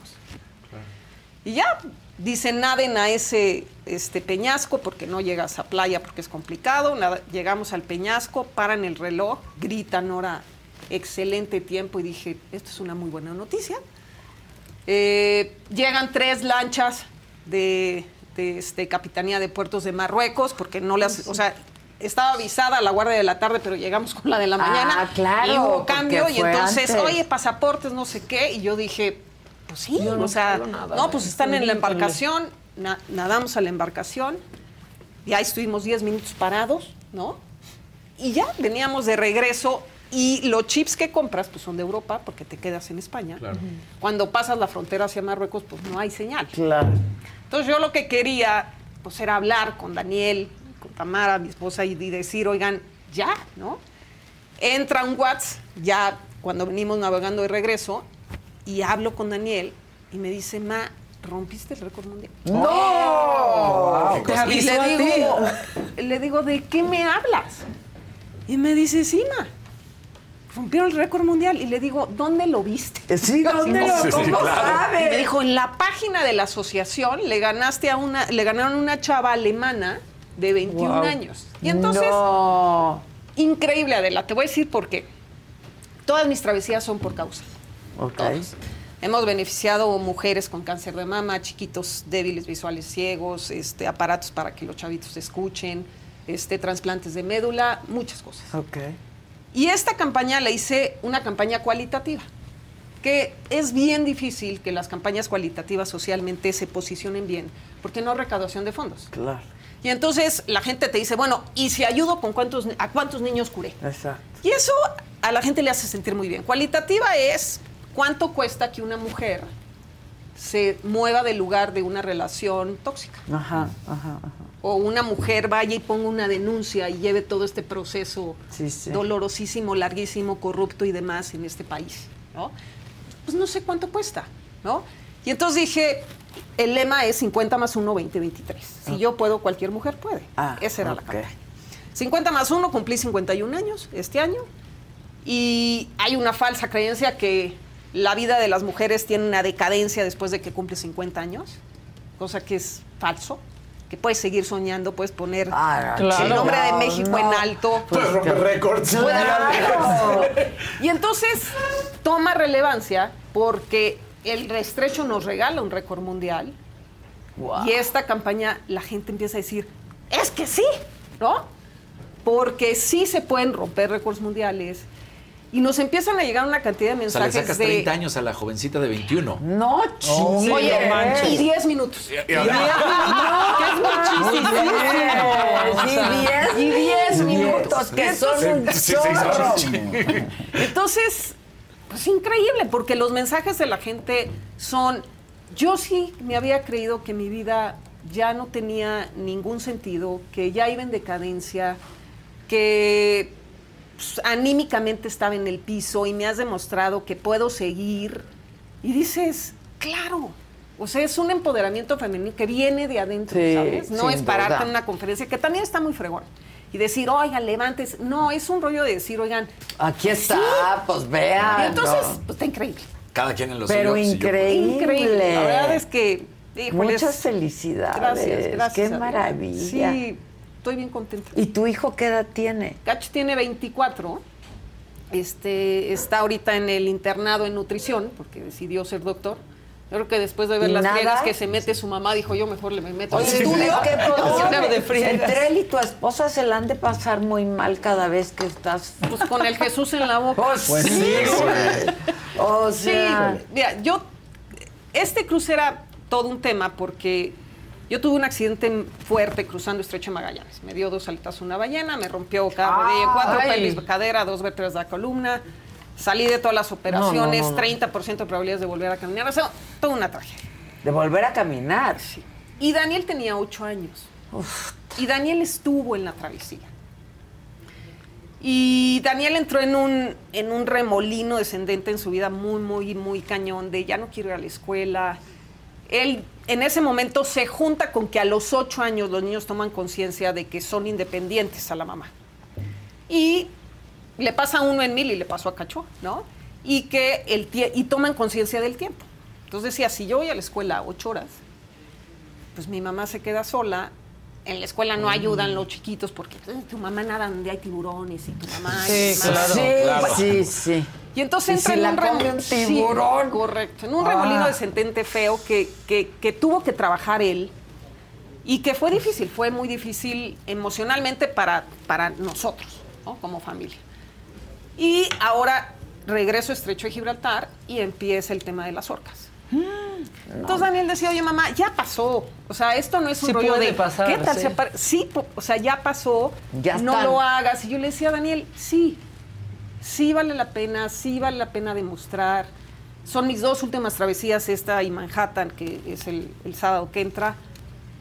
No va a pasar nada. Entonces, ¿Este sábado? Este sábado.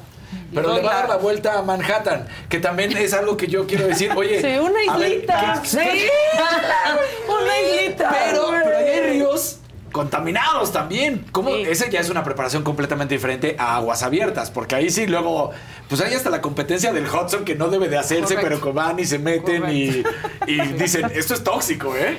Sí, ya em, empezamos a tomar antibióticos ya. Pero espérame, la orca. La orca, oye. No, la orca, la orca no. las orcas se fueron hacia, ya cuando estábamos ahí, se fueron hacia, hacia Portugal. No, no era ah. rumor. No, sí fue real. Se movieron. De los animales, ¿qué es lo más común que te ataque o que de, lo que te tengas que cuidar? Una orca es lo más raro. O sea, a mí me atacó una tonina, es lo más raro. Estaba ya a 400 metros de llegar. Y te ayudan a salir a su manera. ¿No? que no es como lo más. Y, y pues fue un, fue un mal día. ¿no? Fue un muy, muy mal día. ¿Qué es difícil? ¿Qué es fácil? Todos los bichos que te imagines. O sea, tiburón, ¿no? Este, ballena. Hay, o sea, hay más, hay mucho más personas que mueren en la historia de la humanidad por un ataque o por una picadura de agua mala que por una que por una mordida de tiburón. Ok y todo el mundo le tenemos miedo a los tiburones. Sí, pues ¿no? Es que no hay películas de las aguas malas. y las aguamalas son un tema. Sí, son un encuentras pues, bancos que ya cuando te das cuenta ya estás adentro. la tendencia es parar y decir, no te puedes tocar porque entonces te, embarras más ah. todo, toda la toxina. Y todo lo que tienes que hacer es nadar rapidísimo para salirte del banco. Ay, no. ¿Te ha pasado esto? Sí, Canal de la Mancha. Ya, hija, ya. ya. Es que en serio. ¿Cuándo acaba? Manhattan y ya entonces. Manhattan y se acabó. Espérate, pero entonces le dijiste al Cacho, no, sí la le voy dije, a Cacho, sí lo voy a dar porque, porque vale la pena, Cachis. Y porque hay muchas, o sea, en Magallanes hubo N mil señales que yo no quise ver. Y a raíz de esa travesía, algo que me prometí fue, desde que vea la primera señal, si es que no, se suspende. Y aquí todo ha sido a favor. Llevaba seis, años en lista de espera para cruzar Gibraltar. se dio Gibraltar. Yo ya iba para Manhattan y se metió Gibraltar tres semanas antes. Dije, si no lo nado Anita, ya nunca lo nadé. Se acomodó todo muy bien. Y yo tenía una buena corazonada. Y le dije, va a estar todo muy bien. Entonces, Claro que el niño estaba con el Jesús en la boca y fue el que recibió, el que dio la noticia más increíble. Pues claro, y está orgullosísimo ahora, pero pues ya, ya de verdad, los niños. Ya, Manhattan y ya, o sea. Sí, Manhattan ya acabó. Ahora Manhattan. Manhattan es Tiene sus particularidades. sí, Manhattan, pues uno es todo el mundo dice, oye, pero es que está súper sucio. Pero... Sí, pues, o sea, ya antibiótico desde ahorita. Ya, ¿Sí, sí, sí, exacto. Pues imagínate. Antibiótico desde ya. Si hay una competencia que se hace en el se tiene que salir. Baja. Pues no sé, pero yo creo que está peor que en ese momento o quedarte con una secuela de algo de ahí. Sí, claro. claro quiero ir como me genera paz emocional. y entonces cuando uno trae paz emocional puede hacer lo que sea, claro. ¿no? Sí. Eh, otra que es pues, las embarcaciones, que hay mucho tráfico de embarcaciones, entonces se pone súper choppy. Eh, otra es llegar antes del punto donde entra el brazo de mar para poder darle la vuelta y venirte ya de regreso con corriente a favor con el brazo de mar, que eso está padre. Entonces, hay, hay, una física este, Nueva York que dice, a ver, el, con la velocidad de nado de este nadador, tiene que salir a esta hora porque el brazo de mar va a entrar a tal hora y entonces ella va a lograr pasar y va a venir ya con corriente. Entonces trae su logística. Salimos el sábado 5 a las 10:15 ya a nadar. Y llegaremos a tierra como a las seis y media, 7 de la noche. Llegamos a cenar, como siempre he dicho. Pues sí, llegas a cenar. ¿Ya tienes reservación? Pues no, ya, ya vamos a empezar a buscar. Porque a ver, tú sales Porque es importante, cuando tú terminas un triatlón o un maratón, la gente normalmente va, se come su platanito porque es prácticamente de El cajón, potasio, el el potasio. relajar. En este caso es diferente porque Sí. son 13 horas de estar nadando o más. Tres ¿Cómo horas es el de estar proceso? nadando y comiendo. Exacto. Que eso está chistoso, porque todo el mundo diría, va a salir y se va a comer un elefante. Pues no, porque tú cada 30 minutos vienes comiendo, comiendo, comiendo. líquido, pero vienes comiendo. Que es otra manera que también sabes cómo vas, ¿no? En tus pasos. En tu, vas avanzando y dices, ah, mira, ya llevo 10 y supuestamente tienen que ser 20. Y sabes qué, la cabeza, este, comer y el azúcar que te estás comiendo hace que tu cabeza esté donde tenga que estar y no vengan los pensamientos de qué hago aquí, ya me cansé, cuánto me falta. Qué necesidad. Claro, qué necesidad. ¿Qué necesidad? Entonces, hay que comer. Hay que comer, salgo y pues sí, lo que quiero es irme a quitar el agua de sal, bañarme y sí sentarme a comer algo, pero no creas que te comes Toda todo lo que hay en la mesa. No, porque además empieza la irritación del esófago, El los estómago ojos. es un ¿no? Alka-Seltzer O sea. que entra la comida y sale. O sea, en las últimas ya comes y descomes, ¿no? Sí, Poquito. sí, sí, Entonces, claro, comes y des. Sí, pues es que ya. Y aparte Lo sales bueno es como... que sí se puede descomer. Sí, que tienes dónde. No es el- Descogerlo. Eso se queda para siempre, ya lo hemos discutido. No, muchas Sí, felicidades, muchas hija. gracias. Sí estás Muchas muy gracias. cañona.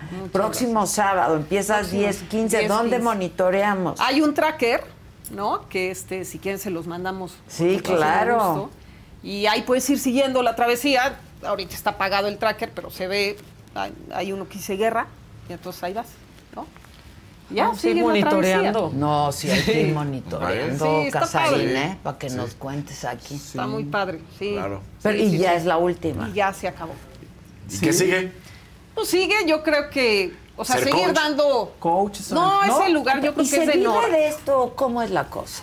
Pues no, no se vive de esto como... No, no, o sea, no lo se vive del en deporte en onda, México. Porque es tu ¿no? trabajo, o sea. Sí, en A general menos no que seas la nota Guevara, ahí sí. O como, a menos no, que seas un futbolista. Un futbolista, El otro día escuché lo que costaba la carta de papel y dije, híjole, con el 10% ya hubiéramos nadado todo, todo, Sí. el, ¿no? todo el planeta Tierra, ¿no? O Eh, subido montañas. No, vives de, por ejemplo, damos muchas conferencias motivacionales, damos talleres a empresas de coaching. Este, ahorita estamos empezando con todo el tema de los hielos, de inversión en hielo, a las empresas, ya a los colaboradores de las empresas, y eso, eso al final sale para financiar todo esto. Este, no hay, nunca ha habido apoyo. La verdad es que es, es curioso, pero el primer libro que yo leí hace 20 años que iba al primer cruce Canal de la Mancha fue el de Damián Pizá. Y de lo que se quejaba Damián Pizá es que él había tenido que ser modelo ¿no? Para po- para poder pagar su cruce del Canal de la Mancha. Yo hice lo mismo y seguramente las chavitas que están cruzando ahorita Canal de la Mancha hicieron lo mismo. Y dices, 1951 cruzó Damián Pizá. Y seguimos 2023. Y no, No, pasa. O creo que está peor porque Sí. ahora hasta te multan, ¿no? Entonces, no, no se vive de eso. Hay patrocinios. ¿no? La iniciativa privada siempre ha sido como un muy buen aliado. Adopten un Sí. deportista. Sí. Claro, eso sería buenísimo. Estaría increíble que hubiera un, un régimen fiscal o un instrumento fiscal que ¿Dónde? verdaderamente tuviera una deducibilidad. Que ya no le metieran más lana al fútbol, sino que No, sí, para los demás deportes. Sí. Y eso Y no sería un- no este, sí, una combinación perfecta para el apoyo a los deportistas. A los atletas. Pues es que, la es vida del es atleta un es un trabajo. tema. pues, O sea, tú un ves una medalla y atrás de una medalla hay muchísimos años de chamba. Claro. No, a mí la gente me dice, ¿por qué te vas a retirar después de, o sea, si estás en tu mejor momento de, ¿por qué cuelgas los gogos? Pues porque llevo 40 años haciendo una Sí. maleta todos los días a las 7 de la noche para entrenar al otro día a las 4 de la mañana. Ya, Ya. ya me cansé, ¿no? Ya, ya se cierran ciclos, ya Claro, es. ya. Gibraltar fue conquistaste un, todo. No, Ya. bueno, ya, ya. fue un regalazo. Sí. Claro. Inesperado, Ya, ya Manhattan ya es como. Manhattan Pues hay que hacerlo, ¿no? hay O que hacerlo y, y- y- y ocupa, ¿no? Porque no es así como...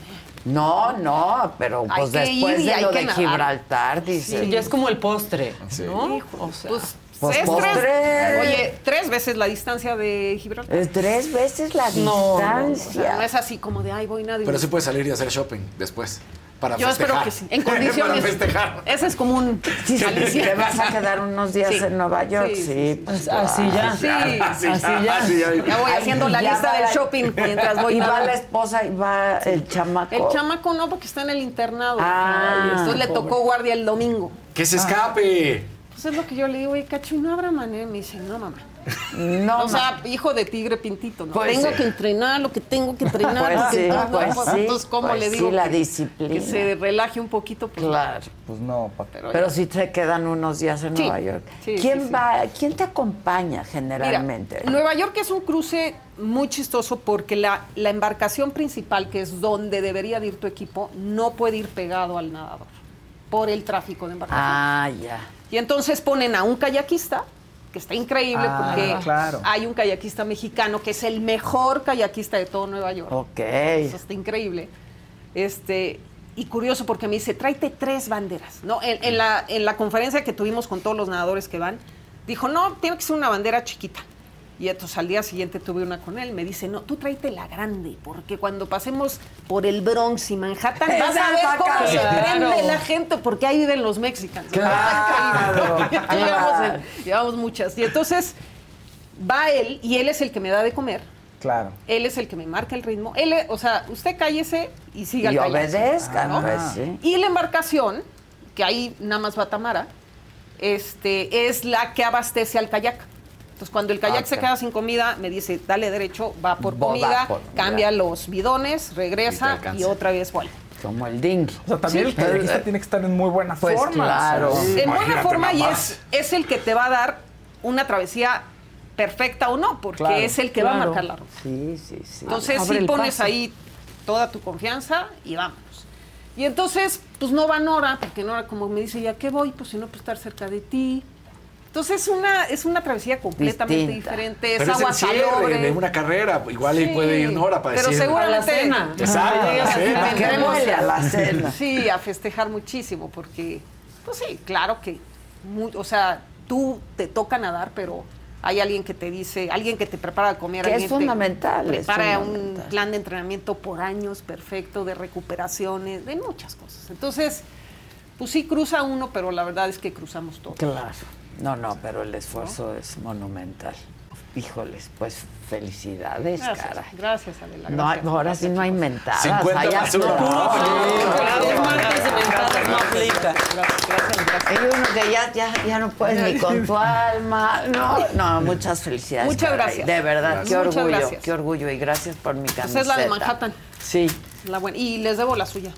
No, hombre, no. Se Ahí las nos las traes, Sí, ahí sí, se se las las mando. Claro. Se las mando con Sí, mucho gusto. No, muchas gracias. Muchas gracias De a veras, y ustedes. felicidades. eh, Gracias. muchas gracias. Gracias, gracias. Oigan, ya llegaron Katz y Claudia, pero quiero recordarles hoy a las 7 de la noche, solo con Adela Cuauhtémoc Cárdenas, en este mismo canal de la saga.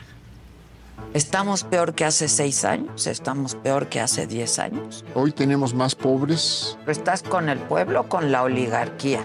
Yo estoy con todo aquello que puede ser positivo para el país. ¿Qué piensas de esta intención de dividir hacia el país? ¿O eres del pueblo bueno o eres oligarca? ¿Se está contra la persona del presidente o a favor de la persona del presidente? El presidente adelantó los tiempos electorales, ¿no? Pues sí, primero me parece que es eh, incorrecto que se esté pasando por encima de la ley. ¿Qué opinas del método? No creo en las encuestas como procedimiento de definición. Te vimos en la serie de Paco Stanley y dices, no sé qué otros intereses podrían tener. Lo mencionas Ricardo Salinas. Lo cierto es que eh, se comete un asesinato en la ciudad y él sale ese mismo día en, la, en, su, en su televisora pidiendo mi destitución. ¿Cuáles eran los intereses de él en ese momento? No lo conozco. Siempre ha sido muy prudente, muy educado, pero yo no creo que, nu- ahora sí que, que nunca te encabrones, ingeniero. ¿Qué te hace encabronar?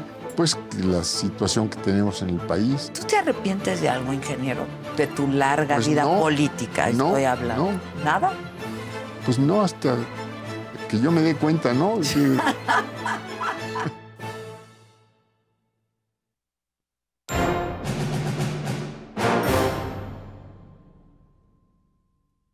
Estamos destemplados, yo creo. Buenos días, buenos días. Buenos días, buenos días. Bueno, mi querido Carlos, muchas gracias. Ay, ya, Ya está el regalo. No me atreví a preguntarle para quién era porque creo que conocía No, la ya respuesta. estuvo, ¿no? Adela te dijo, ay, qué Seguro de las comidas que, celebramos de Casalini hoy todos Pues los no martes. las comidas, pero tú y yo estamos todo el día en el teléfono. Pero no y no me traes triviales, ningún no regalo. Ningún regalo, Kat. Oye, está padre. Está increíble. Increíble. Es la mejor novela de Batman. Que sean muy felices. De Batman, sí, gracias. Que sean muy felices. Toda la felicidad del mundo mientras podamos con una podadora en la mano. Bueno, continuemos. Hola a todos, ¿cómo están? Hola a todos, qué placer. Después qué de sus placer. de- de declaratorias de amor. Oye, qué increíble entrevista la que tenías justo Güey, antes de ¿qué nosotros. Súper. Qué increíble. Súper fan. Súper fan. Sí, ¿no? ¿no? Qué talento, Sí. qué, qué disciplina. ¿No la tú, viste? tú porque eres fan. Bueno, Ella yo tiene que ver con fan, aguas abiertas. no, Me encantaría tener que ver Bueno, con la abiertas. familia. Mi comadre, a quien le mando un gran saludo, Lorena Ceballos, que además la verdad es que es una historia así de que eso fue lo que hizo que lograra caminar cuando era bebé. Le habían dicho que no iba a caminar, empezó a nadar y ha cenado en aguas abiertas. Obviamente no es que sea profesional, pero es seguidora y justo mi ahijada, que es su hija que hoy por hoy tiene 13, va a cumplir 14 años. eh, está entrenando en el equipo de natación de su escuela y- Wow. y, entonces la verdad es que como que la vi y dije la foto es para ellas Ah, muy El- bien. No, y qué historia tan ellas. la padre. verdad es que sí es una historia increíble No, no, no. Está cañón. Para que vean que sí hay mexicanos chingones. no de que hay hay un Claro. chorro, Sí, hay ¿no? pero como siempre es como contra- es contracorriente Mira, metafóricamente. Metafóricamente hablando. Metafóricamente hablando. Bueno, y todo pues, lo que no sabemos ¿no? Porque y todo lo que no se ve, y todo lo que no lo se que ve. está ahí atrás que no se ve como te describí ahorita como el kayak que va junto no la embarcación o sea, la verdad es que sí está, está Oye, le hacen una pregunta a, a Katz ahorita, le dicen. ¿Quién es tu "Katz, mejor amigo? ¿Vienes o no en modo Chairo? No. Ya, por, por una vez ya se le quedó. Menos, hoy particularmente no, porque queríamos Fernando hablar Cortés acerca... te preguntaba. ¿De Aquí qué está, aquí está. Shoot. Ay ese es un gran tema La educación. No, eh, en particular el tema que traía hoy era derivado de esas notas de tanta violencia, violencia política que hemos visto de, en Guerrero y en Nuevo León. Se pensaba que más allá de, de llegar con soluciones, eh, era el momento de replantearnos la pregunta, ¿no? Y creo, veíamos lo que dice el, el INEGI al día de hoy, es que este ha sido el sexenio más violento de la historia de México. Tenemos 130 y tantas mil muertes más que en el sexenio pasado.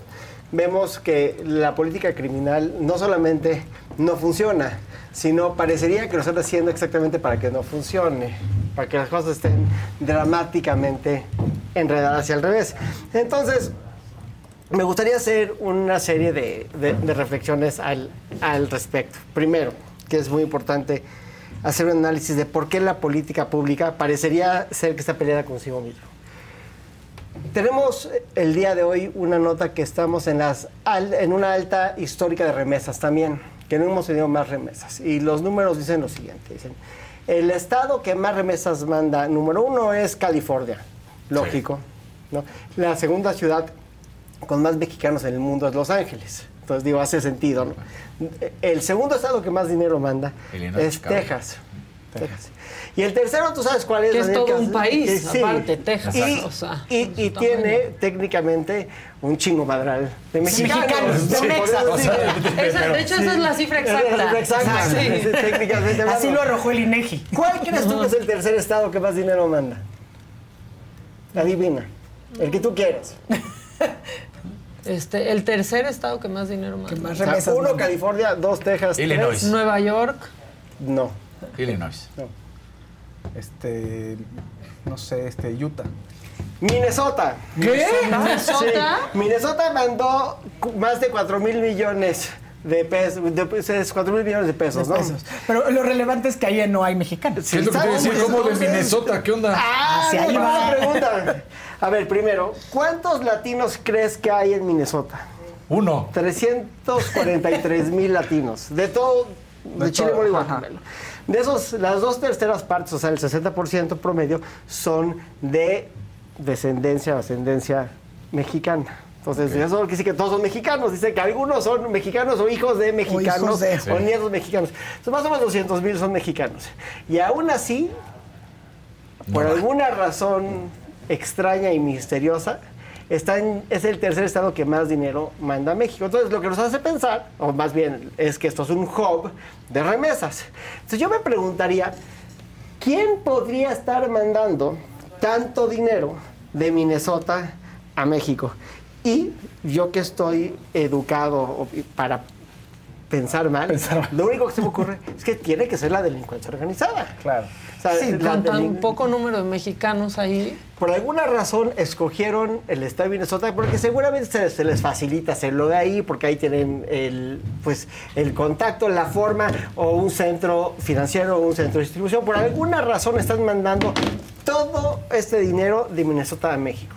Y este dinero que está llegando a México, que, en, que mi corazón de madre, que late y late fuerte, me dice que tiene un origen ilícito, está manteniendo a este país con estos récords históricos de remesas que nunca hemos visto antes. Ah. Entonces el país, a pesar de que está bañado en sangre, cosa que es totalmente deplorable, tiene un incentivo para seguir permitiendo esas conductas ilícitas que permiten que sigan entrando estas cantidades absurdas de dinero a México. O sea, desestabilizas, digamos, al país económicamente si atacas al crimen organizado, ¿estás diciendo eso? De entrada, es clarísimo. palabras más o palabras menos, es, exactamente eso. Y no es una teoría de conspiración. No, no, no. no, no simplemente estoy haciendo un, como dicen los hermanos Cohen, estoy especulando sobre una hipótesis. Claro. Pero estás especulando sobre una hipótesis que previo a ello hablaste de dos datos duros importantes. Uno, ¿no? El, nivel de violencia que pues, históricamente es el sexenio que ha sido de más muertes violentas en el país.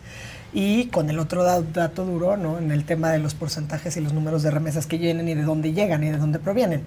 Eso con pues, las noticias que hemos visto. Incluso ahorita le, le, enseñaba una de las caricaturas que sale publicada en el diario Reforma y cómo justamente el tema, pues hasta ahorita ausente o no preeminentemente, hemos hablado de algunas estrategias que han hablado quienes no están en campaña, sino están haciendo giras por la República Mexicana, no actos anticipados de campaña, pero como el gran tema es el tema de la seguridad y eh, pues no, no pensaría nada más como en seguridad, como lo que nos falta es cómo vamos a lograr frenar esta escalada de violencia en el país, eh, que lamentablemente, pues yo creo que con los datos que estamos viendo no pinta más que para recrudecerse. Tenemos casos en Guerrero, Michoacán.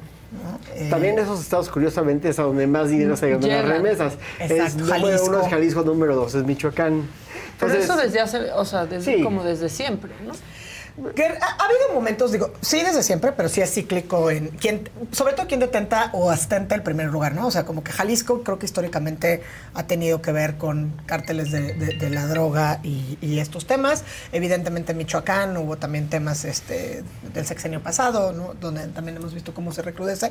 En ocasiones hemos ido más hacia el norte del país y, eh, y bueno, pues sí, al final del día se pelean los primerísimos lugares entre cárteles capos y, estrategias fallidas para el combate a, la, delincuencia organizada, pero sobre todo a las olas de violencia, que creo que son dos estrategias que tendrían que ser, ir de la mano, pero son estrategias distintas, ¿no? ¿Cómo frenas olas de violencia y cómo haces combate, como decía Ilana hace unos instantes, a los crímenes de alto impacto, ¿no? Eh, y bueno, pues como ves que eso se traduzca por lo menos en entornos o espacios más seguros para que la ciudadanía, las infancias, las mujeres, los hombres, todo el mundo podamos. Lo cual nos lleva al tema anterior, que estamos viendo una violencia que, que está permeando a la clase política de una forma importantísima. O sea, lo que vimos en Nuevo León y en Guerrero es una señal de que el narco está obviamente muy involucrado en el tema de las elecciones. Y lo que vamos a estar viendo. Vamos a estar viendo. Es, que ese es el Disculpen que me tuve que salir un momento, recibí una llamada importante, pero estuve pendiente. Y lo que vamos a estar viendo es lo preocupante, ¿no? Este, híjoles, este fin de semana fue terrible. Fue, terrible, pero además fue creo que vamos dos semanas donde decimos es que este fin de semana fue, terrible. Y, como, y coincido en lo que dices que es muy grave. De cara, siempre decimos de cara al 24, pero de cara hacia ese camino que se ve muy lejano, eh, se va a ir recrudeciendo esto. Y nada ayuda ¿no? El discurso polarizante desde Palacio Nacional, eh, incluso llamados de alguna manera a la violencia, eh, ausencia de algunas autoridades, digamos, o sea, ok, el INE está haciendo lineamientos, pero ya le dijo el presidente, el presidente hace lo que quiere. Pero eh, regresando al tema del púlpito presidencial, el presidente lo que ha dicho, y, y quiero atar todo esto porque todo es muy disperso, pero todo está relacionado, ¿no? El presidente lo que dice es que esta política de, de abrazos no balazos. es una política diseñada para pacificar el país. No está funcionando.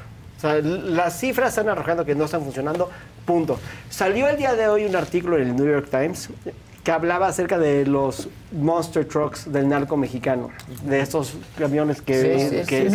claro.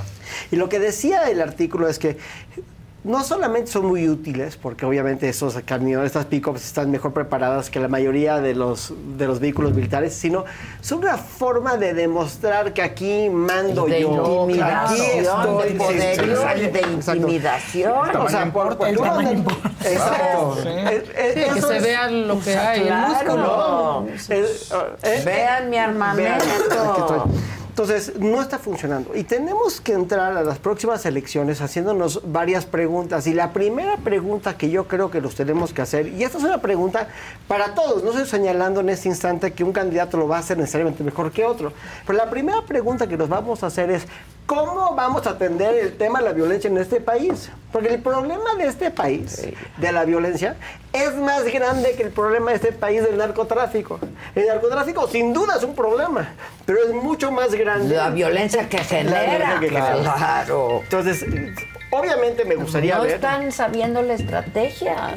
la estrategia está divagando. Es que son entre ellos, es que son entre... Bueno, pero igual. Y los intereses... pura sangre por todos lados. Y los intereses perversos que estamos viendo con el número absurdo de remesas que están entrando que no tiene una explicación lógica. como que no la tiene, ve el dólar cómo está. Y lo presume el presidente, es que es una esquizofrenia. que curiosamente le da en la torre a las remesas, porque baja el nivel, baja el valor. Claro. Baja el valor. Pero independientemente de eso. ahora ya no presume las remesas, ahora presume el dólar, así se la así Es, Exacto. porque presumir el dólar en teoría, o sea, en su lógica es eh, hablar de estabilidad económica a niveles macro y es una gran mentira. Entonces hay un interés perverso para permitir el narcotráfico, porque obviamente entra muchísimo dinero a México y, estamos en unas cifras altas históricas de remesas. la gran pregunta que nos tenemos que hacer es cómo vamos a resolver el problema de la violencia. Es algo que Xochitl dijo muy bien ayer afuera del FGR. Dijo, oigan, esto me lo van a agradecer. Si yo soy presidente de México y yo tengo un plan y funciona, me lo van a agradecer todos porque a todo mundo le impacta. Y en eso tiene una gran verdad. Es una gran verdad. La violencia sí nos impacta. A, todos. A todos. A todos, nos impacta. Entonces tenemos que hacer un análisis. Y yo lo que me gustaría ver a unos más que de otros, quien sea el candidato, es se tiene que abordar este tema de una forma distinta. No, ah, como decía Einstein, hacer lo mismo esperando distintos resultados es la definición de la pues locura. Pues ve la entrevista hoy que sale con Cuauhtémoc Cárdenas, porque justo hablamos de eso, ¿no? Y hablamos también de que no, o sea, ahí vemos a las corcholatas, y ahí vemos a Xochitl, y ahí vemos a De la Madrid, y ahí vemos Santiago recorriendo el país sin una sola propuesta. Sin una sola propuesta. Sin una sola propuesta. Eso es lo que ha dicho lo de seguridad es Marcelo. Marcelo con que el no, no, lo ha, el perfilador. No lo ha podido ni explicar bien, ni nada, ni...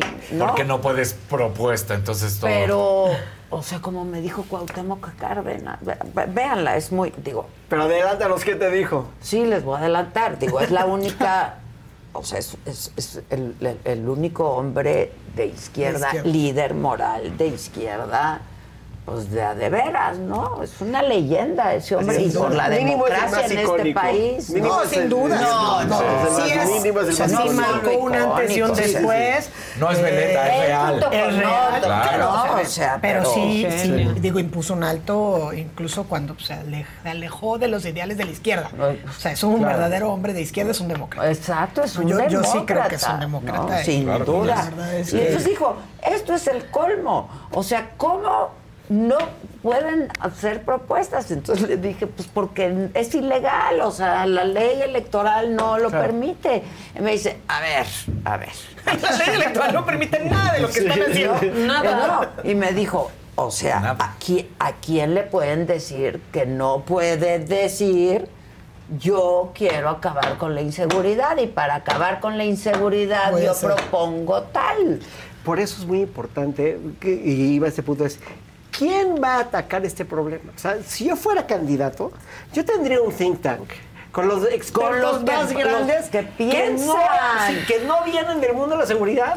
Porque la gente que viene del mundo de la seguridad exclusivamente no puede resolver el problema de la seguridad. Necesitamos matemáticos, economistas, antropólogos, sociólogos. Necesitamos abordar ese problema como lo que es, que es un problema cultural, social y, legal. sí, multi, multidisciplinario. Multidisciplinario. Sí, el tema de la antropología social y la sociología me parece que es sumamente relevante porque cómo abordas eh, en un contexto de violencia generalizada cuando las estructuras han cooptado pues la base de ciertas poblaciones en general, ¿no? Donde pues básicamente es o sobrevives y aceptas ciertas condiciones y sabes que tus hijos, tus esposas, ¿no? Todo mundo está, es parte de esta infraestructura del orden, del crimen organizado, o pierdes la vida, ¿no? Porque no hay, en muchos de estos casos, pues no hay ninguna alternativa. Entonces, en esos contextos que además están muy retratados, incluso pues en documentales, ¿no? En entregas así, hasta en podcasts ahí donde se habla de estos problemas de la violencia. Pero tenemos muchísimos temas que claramente ninguno de los candidatos que no son candidatos, que todo que están haciendo es ilegal, nos ha puesto sobre la mesa. Como dices, quizá el único que se atrevió a hablar porque trae una agenda un poco frontal, porque claramente en su concurso con las corcholatas. Pues, pues no lo vayan a descalificar. O sea, es que corren muchos riesgos. Sí. ¿Me explicó? Del fuego amigo, del, de, un corcholatazo interno. sí, porque las corcholatas le están hablando solamente a una persona. Al otro. Sí. Por eso que con todo esto que vemos, la gente cuando salió y que salimos a marchar por el INE, dice, este no es el INE que yo quería y esto no es el tribunal que yo quería. Hacen lo que se les pega la regalada gana y cuáles han sido los resultados, pues este, que están hablando y haciendo todo lo que no hacen los candidatos, que sí hacen. el problema es, digo, a ver, en el tema del INE y del tribunal, que además aquí lo platicábamos, era, lo que hizo el tribunal, la resolución, pues había una propuesta que era la que tendríamos que haber acompañado. Lo que pasa es que, bueno, claramente las corcholatas de Morena llevan un año de, adelanto. Entonces, para ser consecuentes, era, pues no le puedes permitir a uno lo que ya le permitiste a otros, ¿no? La única que fue consistente y congruente fue la magistrada Janine Otalo. Pues sí. ¿no? Y fue y claramente dijo que era un fraude a la ley, lo dijo con todas sus letras, y dijo que era parejo y que no podemos permitir eso, que eran actos anticipados de campaña. De ahí salió que tenía que el INE cumplir en cinco días con los lineamientos. Lineamientos que ya tienen, que nos van a volver a encasillar. Porque aparte de que no los cumplen, pues te van a llegar cualquiera a decir el INE no tiene facultades legislativas. Como lo han hecho en otras ocasiones. Lo hemos platicado a propósito de la paridad de género. O sea, lo hemos platicado a propósito de muchísimos temas. ¿Y qué hacen los partidos políticos? Van e impugnan. Y así se te va el proceso de aquí a cuando ya verdaderamente inicien las campañas o las precampañas. Y están en un estilo en la liga y vamos a defender y vamos a recibir, ¿no? Intentonas de amordazar al periodismo, ¿no? Pues sí, pues porque al final a ti ya te llegó. Y, ¿sabes qué están haciendo? Y van a estar mandando.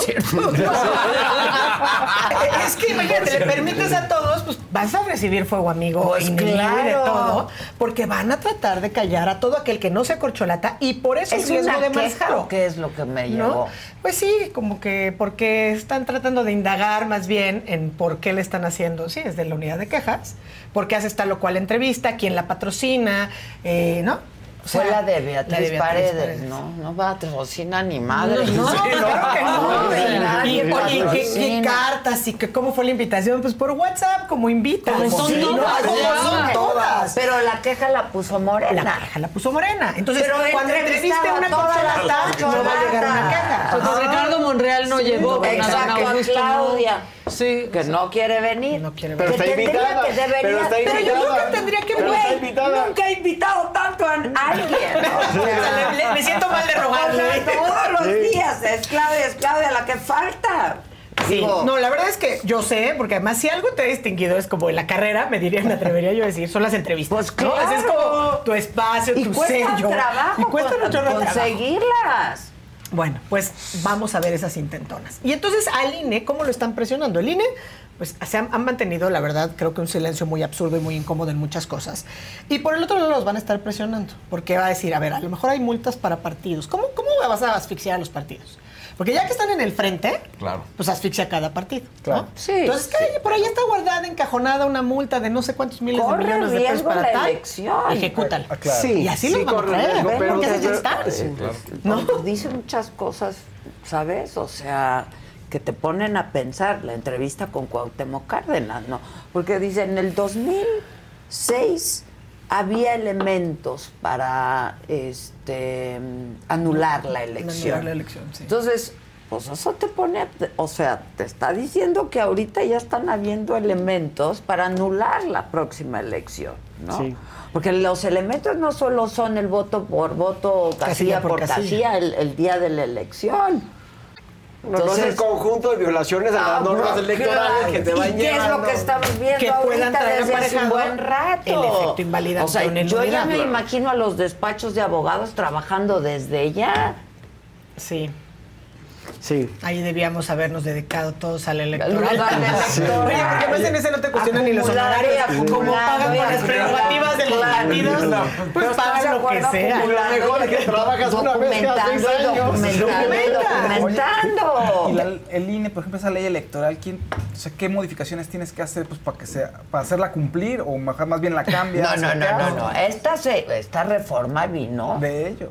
es, es de quien está ahorita al poder. Esta es la reforma de 2014. es la del 2014. La que no pasó, digamos, o sea, incluso las impugnaciones y todo lo demás, acuérdate que quedaron en el pasado derivado de las acciones de inconstitucionalidad y controversia. Pero, pero el problema es ese, que es lo que está diciendo. Y la estrategia siempre ha sido hacia allá. O sea, es, tú vas dinamitando y sembrando la duda del árbitro, del tribunal, de la sala superior, de las salas regionales, de los OPLES, o sea, todos aquellos que de alguna manera tienen que intervenir en el proceso electoral, estás dinamitando y estás dudando, estás poniéndolo en duda desde hace mucho tiempo. Y cada resolución, cada cosa que hacen o que no hacen, cada posicionamiento que viene pues por mayoría arrastrándose en la decisión de las quejas, todo todo eso lo único que suma es en este clima de desconfianza que sumado a la violencia de la que hablaba Ilana hace un rato, lo único que hace es ponernos de cara en escenarios muy peligrosos, muy convulsos, que sin duda, bueno, muero por escuchar lo que tenía que decir Cuauhtémoc Cárdenas en esa entrevista, porque creo que la historia de nuestro país que lamentablemente se nos está olvidando a muchos, ¿no? Y a los más jóvenes o a las más jóvenes habrá cosas de la historia que no vivieron, pero creo que hay procesos desde el 94, ¿no? Cuestiones que tienen que ver, ¿no? No se nos puede olvidar, pues, el tema de lo más taurina, ¿no? Cuando estamos en discursos con violencia. Pensando en las corcholatas y todos ponen en riesgo porque no tienes al... O sea, el descontrol que hay. O sea, salen las corcholatas y las no corcholatas y todos a ver, reunirse con mítines y, montones de personas. se te acerca cualquiera para la foto y no mides el riesgo del discurso de odio que sale desde el púlpito de Palacio Nacional. Y eso a mí sí me preocupa. Independientemente del mismo desgaste de las corcholatas, que llevan días en las calles, y no pueden realmente decir mucho. Están muy limitados a lo que pueden decir. Entonces, es, absurdo es absurdo todo. Eh, bueno, Está, es absurdo. Es, una sobreexposición. Es una sobreexposición. O sea, estuve en Mérida la semana pasada y en la carretera entre Mérida y Campeche, así, pues el espectacular. En uno es Adán, en el otro Marcelo, y que sigue Claudia. Monreal. ¿no? Y tan, como una de cada 100 Pero, pero ya publicó su libro. Ya, ya. Un requisito indispensable para la campaña. Sí, el libro. Que tener el libro. Porque es lo que te permite pues, publicitarte. Porque haces foros para hablar de tu libro, de tu vida. Claro, claro, claro. ¿No? En fin, sí va a estar bien delicado. Yo, yo sí lo veo muy delicado, es bien preocupante, la verdad. No me, no sé, no me gustaría hacer, imagínate estos momentos de mucha atención de los asesores de campañas que no son campañas ahora, cuando acompañas en tierra y tu tu candidato, tu corcholata, ¿no? La persona que acompañas, pues deben ser momentos de muchísima tensión. Sí. Y sobre todo que regresamos a escuchar que necesitamos soluciones para temas que son sumamente importantes que no sabemos cómo nos los van a entregar ni cuál es la dirección. Que esos, pero tampoco hacemos las preguntas adecuadas, ¿no? O sea, en esos mítines, justo, necesitaríamos escuchar eso, pero para eso tendría que haber alguien que te esté preguntando también eso, ¿no? Que te obligue. Justo decíamos, pues Marcelo lo ha presentado, ¿no? Hizo por lo menos un intento, y creo que incluso ahorita es un intento de salud, sí. ¿no? Y de seguridad. Eh, el de seguridad fue el primero, luego el de salud. Eh, pero bueno, con todos los candados que hay y con el riesgo, además, como dicen, de, pues, que... te vuelvan a, jalar las, las riendas. a ver, no puedes estarte pasándome de por, de por, acá. Dice aquí, ¿por qué no, por qué no dicen que, que, el, que si el peso está fuerte, eso quiere decir que le está, eso le conviene a nuestro país, que en el noticiero, los noticieros gringos todo el día están diciendo que qué fuerte está el peso mexicano. Este, pues no. No necesaria, es que no, necesariamente. Es que el tipo de cambio no necesariamente. para algunas cosas, pero para otros no, pero, para otras México, no. o sea, pero además, ¿qué te dice que el peso esté así? No? Sí, pero eso es un tema muy importante que no hay que dejar de mencionar. A ver, México es un país exportador. Un peso tan fuerte le hace daño a una industria de exportación. Punto. Yo nunca en mi vida me imaginé que nos íbamos a quejar del tipo de cambio porque estaba fuerte. pero nos quejamos, pero nos quejamos. ¿no? Hasta Marcelo Ebrard lo dijo. O sea, sí hay que festejarlo, pero ¿hasta dónde? Porque va a empezar a afectar las exportaciones. Ya está afectando, ¿no? la persona que vende camisetas en Estados Unidos, que tiene que importar materia prima en dólares y pagarle, o sea, no, le sale. El negocio ya no le sale importas la materia prima, la haces acá y la exportas de nuevo, pues pierdes dos veces. Sí. ¿No? En fin, no es por ser pesimista, pero sí. Es lo que, pero lo que es. ¿Que quién ganó las cortesías del Fiesta Americana, Gisela? Ah, para sacar lista. Ahorita nos pasan los nombres. Bueno, mientras los invito a que esta noche, 7 de la noche, ahora les digo los nombres. Eh, vean la entrevista con Cuauhtémoc Cárdenas. Este es un adelanto para que se les antoje verlo. ¿Estamos peor que hace seis años? ¿Estamos peor que hace diez años? Hoy tenemos más pobres. ¿Estás con el pueblo o con la oligarquía? Yo estoy con todo aquello que puede ser positivo para el país. ¿Qué piensas de esta intención de dividir hacia el país? ¿O eres del pueblo bueno o eres oligarca? Se está contra la persona del presidente o a favor de la persona del presidente. El presidente adelantó los tiempos electorales, ¿no? Pues sí, primero me parece que es eh, incorrecto que se esté pasando por encima de la ley. ¿Qué opinas del método? No creo en las encuestas como procedimiento de definición. Te vimos en la serie de Paco Stanley y dices, no sé qué otros intereses podrían tener. Lo mencionas Ricardo Salinas. Lo cierto es que eh, se comete un asesinato en la ciudad y él sale ese mismo día en, la, en, su, en su televisora pidiendo mi destitución. ¿Cuáles eran los intereses de él en ese momento?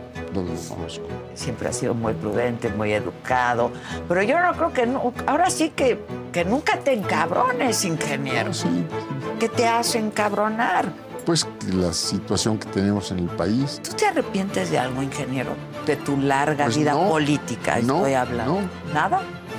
Pues no, hasta que yo me dé cuenta, ¿no? Sí. Sombra del, en el fondo es como un angelito. Ah, sí. Sí, no te Mira lo que ve, Fausto. Sí, yo no he visto la, la, la, serie de Paco Stanley ahora que la veo. Está, buena, es un momento político muy convulso. Pero la que vi también es la de La Mataviejitas. ¿Ya la viste? ¿Qué tal? ¿Y la narcosatánica ya la viste? No. No, yo quiero ver, yo quiero, me hubiera gustado ver hablar a la mata viejitas, ¿no? En el documental, pero bueno, es otro. Entiendo que sería, pero bueno, creo que verlo en este momento, eh, o sea, es, bien duro. A lo mejor por eso hice la pausa y pregunté lo de Paco Stanley porque lo voy a ver ahora que los escucho no, todos, de que es un momento, pero además esto no había quedado claro. Cuauhtémoc Cárdenas era jefe, de, gobierno, la izquierda en la Ciudad de México, izquierda en la ciudad. Claro. Híjole, sí, no, no. al eh, gobierno de, izquierda. de, izquierda. y de oposición, que no fuera del PRI. Exacto, claro. Sí, sí, sí. Era el regente. ¿Me dijo algo de Porfirio? Era regente. Sí, sí. Me dijo se algo de votó todavía como Porfirio, regente. sí, sí. Y hablamos de todo, la verdad, hablamos de Habrá todo. que verlo, qué se bueno, ve muy se ve muy- bien. muy bien. Se ve Sí, entero, o sea, justo se iba a decir, se ve entero. Entero. Pero además súper lúcido, Porque no se súper enoja. claro. Tiene, tiene, una memoria prodigiosa, este, Son hace ejercicio todos los días, nada, no, no. En el chat están Sí, poniendo que se ve físicamente mejor que Andrés Manuel. La verdad, sí, Sí, sí, la sí, verdad, sí. Tiene 70 años. Y le lleva como 15 años. Sí, sí, se ve. No sabes qué delgadito, ve ¿no? Este, Sí. súper bien, súper bien, la verdad. Hablamos de su hijo. Sí, no, sí, está muy interesante, la verdad. Para mí es, pues, junto con Porfirio, con Ifigenia, pues con muchos, ¿no? Que salieron a, a fundar el PRD. Sí, y que además siempre han pues, sido- son los, los, los, los, los forjadores de la democracia de este país, sin duda. Sí, justo me gustó más forjadores. Iba a decir los artífices de esta Pues, democracia, la pero sin duda sí forjaron, la porque forjaron. costó un chingo Porque de además esas imágenes que son súper contundentes, ¿no? Y para los anales de la historia, caminadas, donde van caminando sí, los tres, ¿no? sí, Esa no. imagen de Ifigenia, Porfirio, Cuauhtémoc. Sí, Sí, son Hombres son de, ideales y no de intereses. Hombres de ideas, ¿no? Además, hombres de ideas. Sí, con convicciones. no hay ideas, o sea, él dice, hay que pensar. Hay que escuchar a los que piensan, hay que, ¿no? Pues eh, también lo dijo muy elegantemente en esto que ponías, ¿no? O sea, es- estás con el presidente, en contra de la o contra O la persona del contra la persona del presidente. Muy Es que- elegante, o sea, con un aplomo así. Sí. ¿no? ¿No? Este, pero además eh, dice un montón de cosas. O sea, uno cree que no, porque es tibio y no dice, dice un montón de cosas. Además le dije, ¿por qué tibio? ¿No? Te acusan de tibio.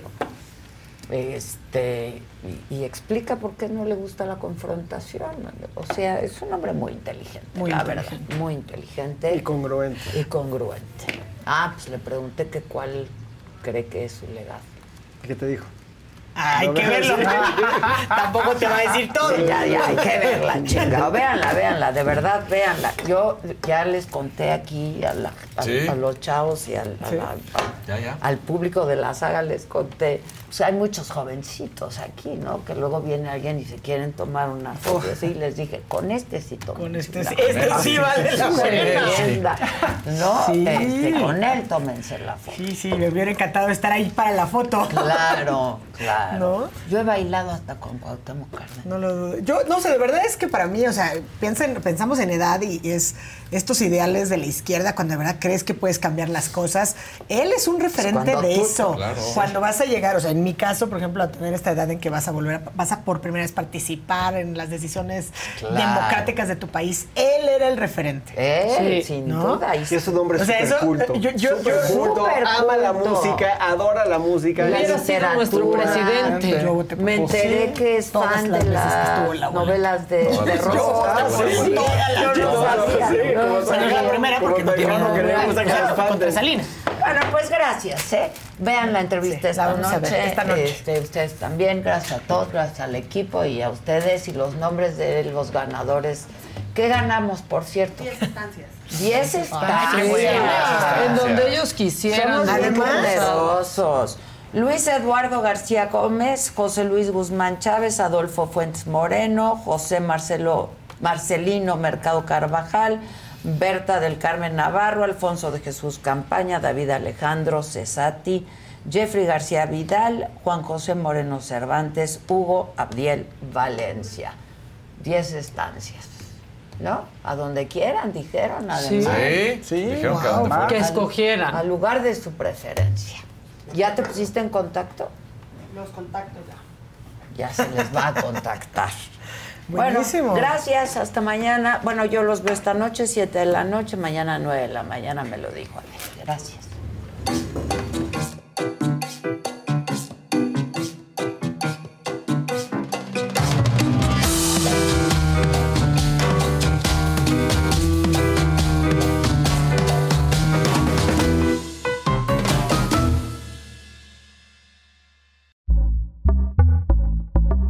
Pitaya.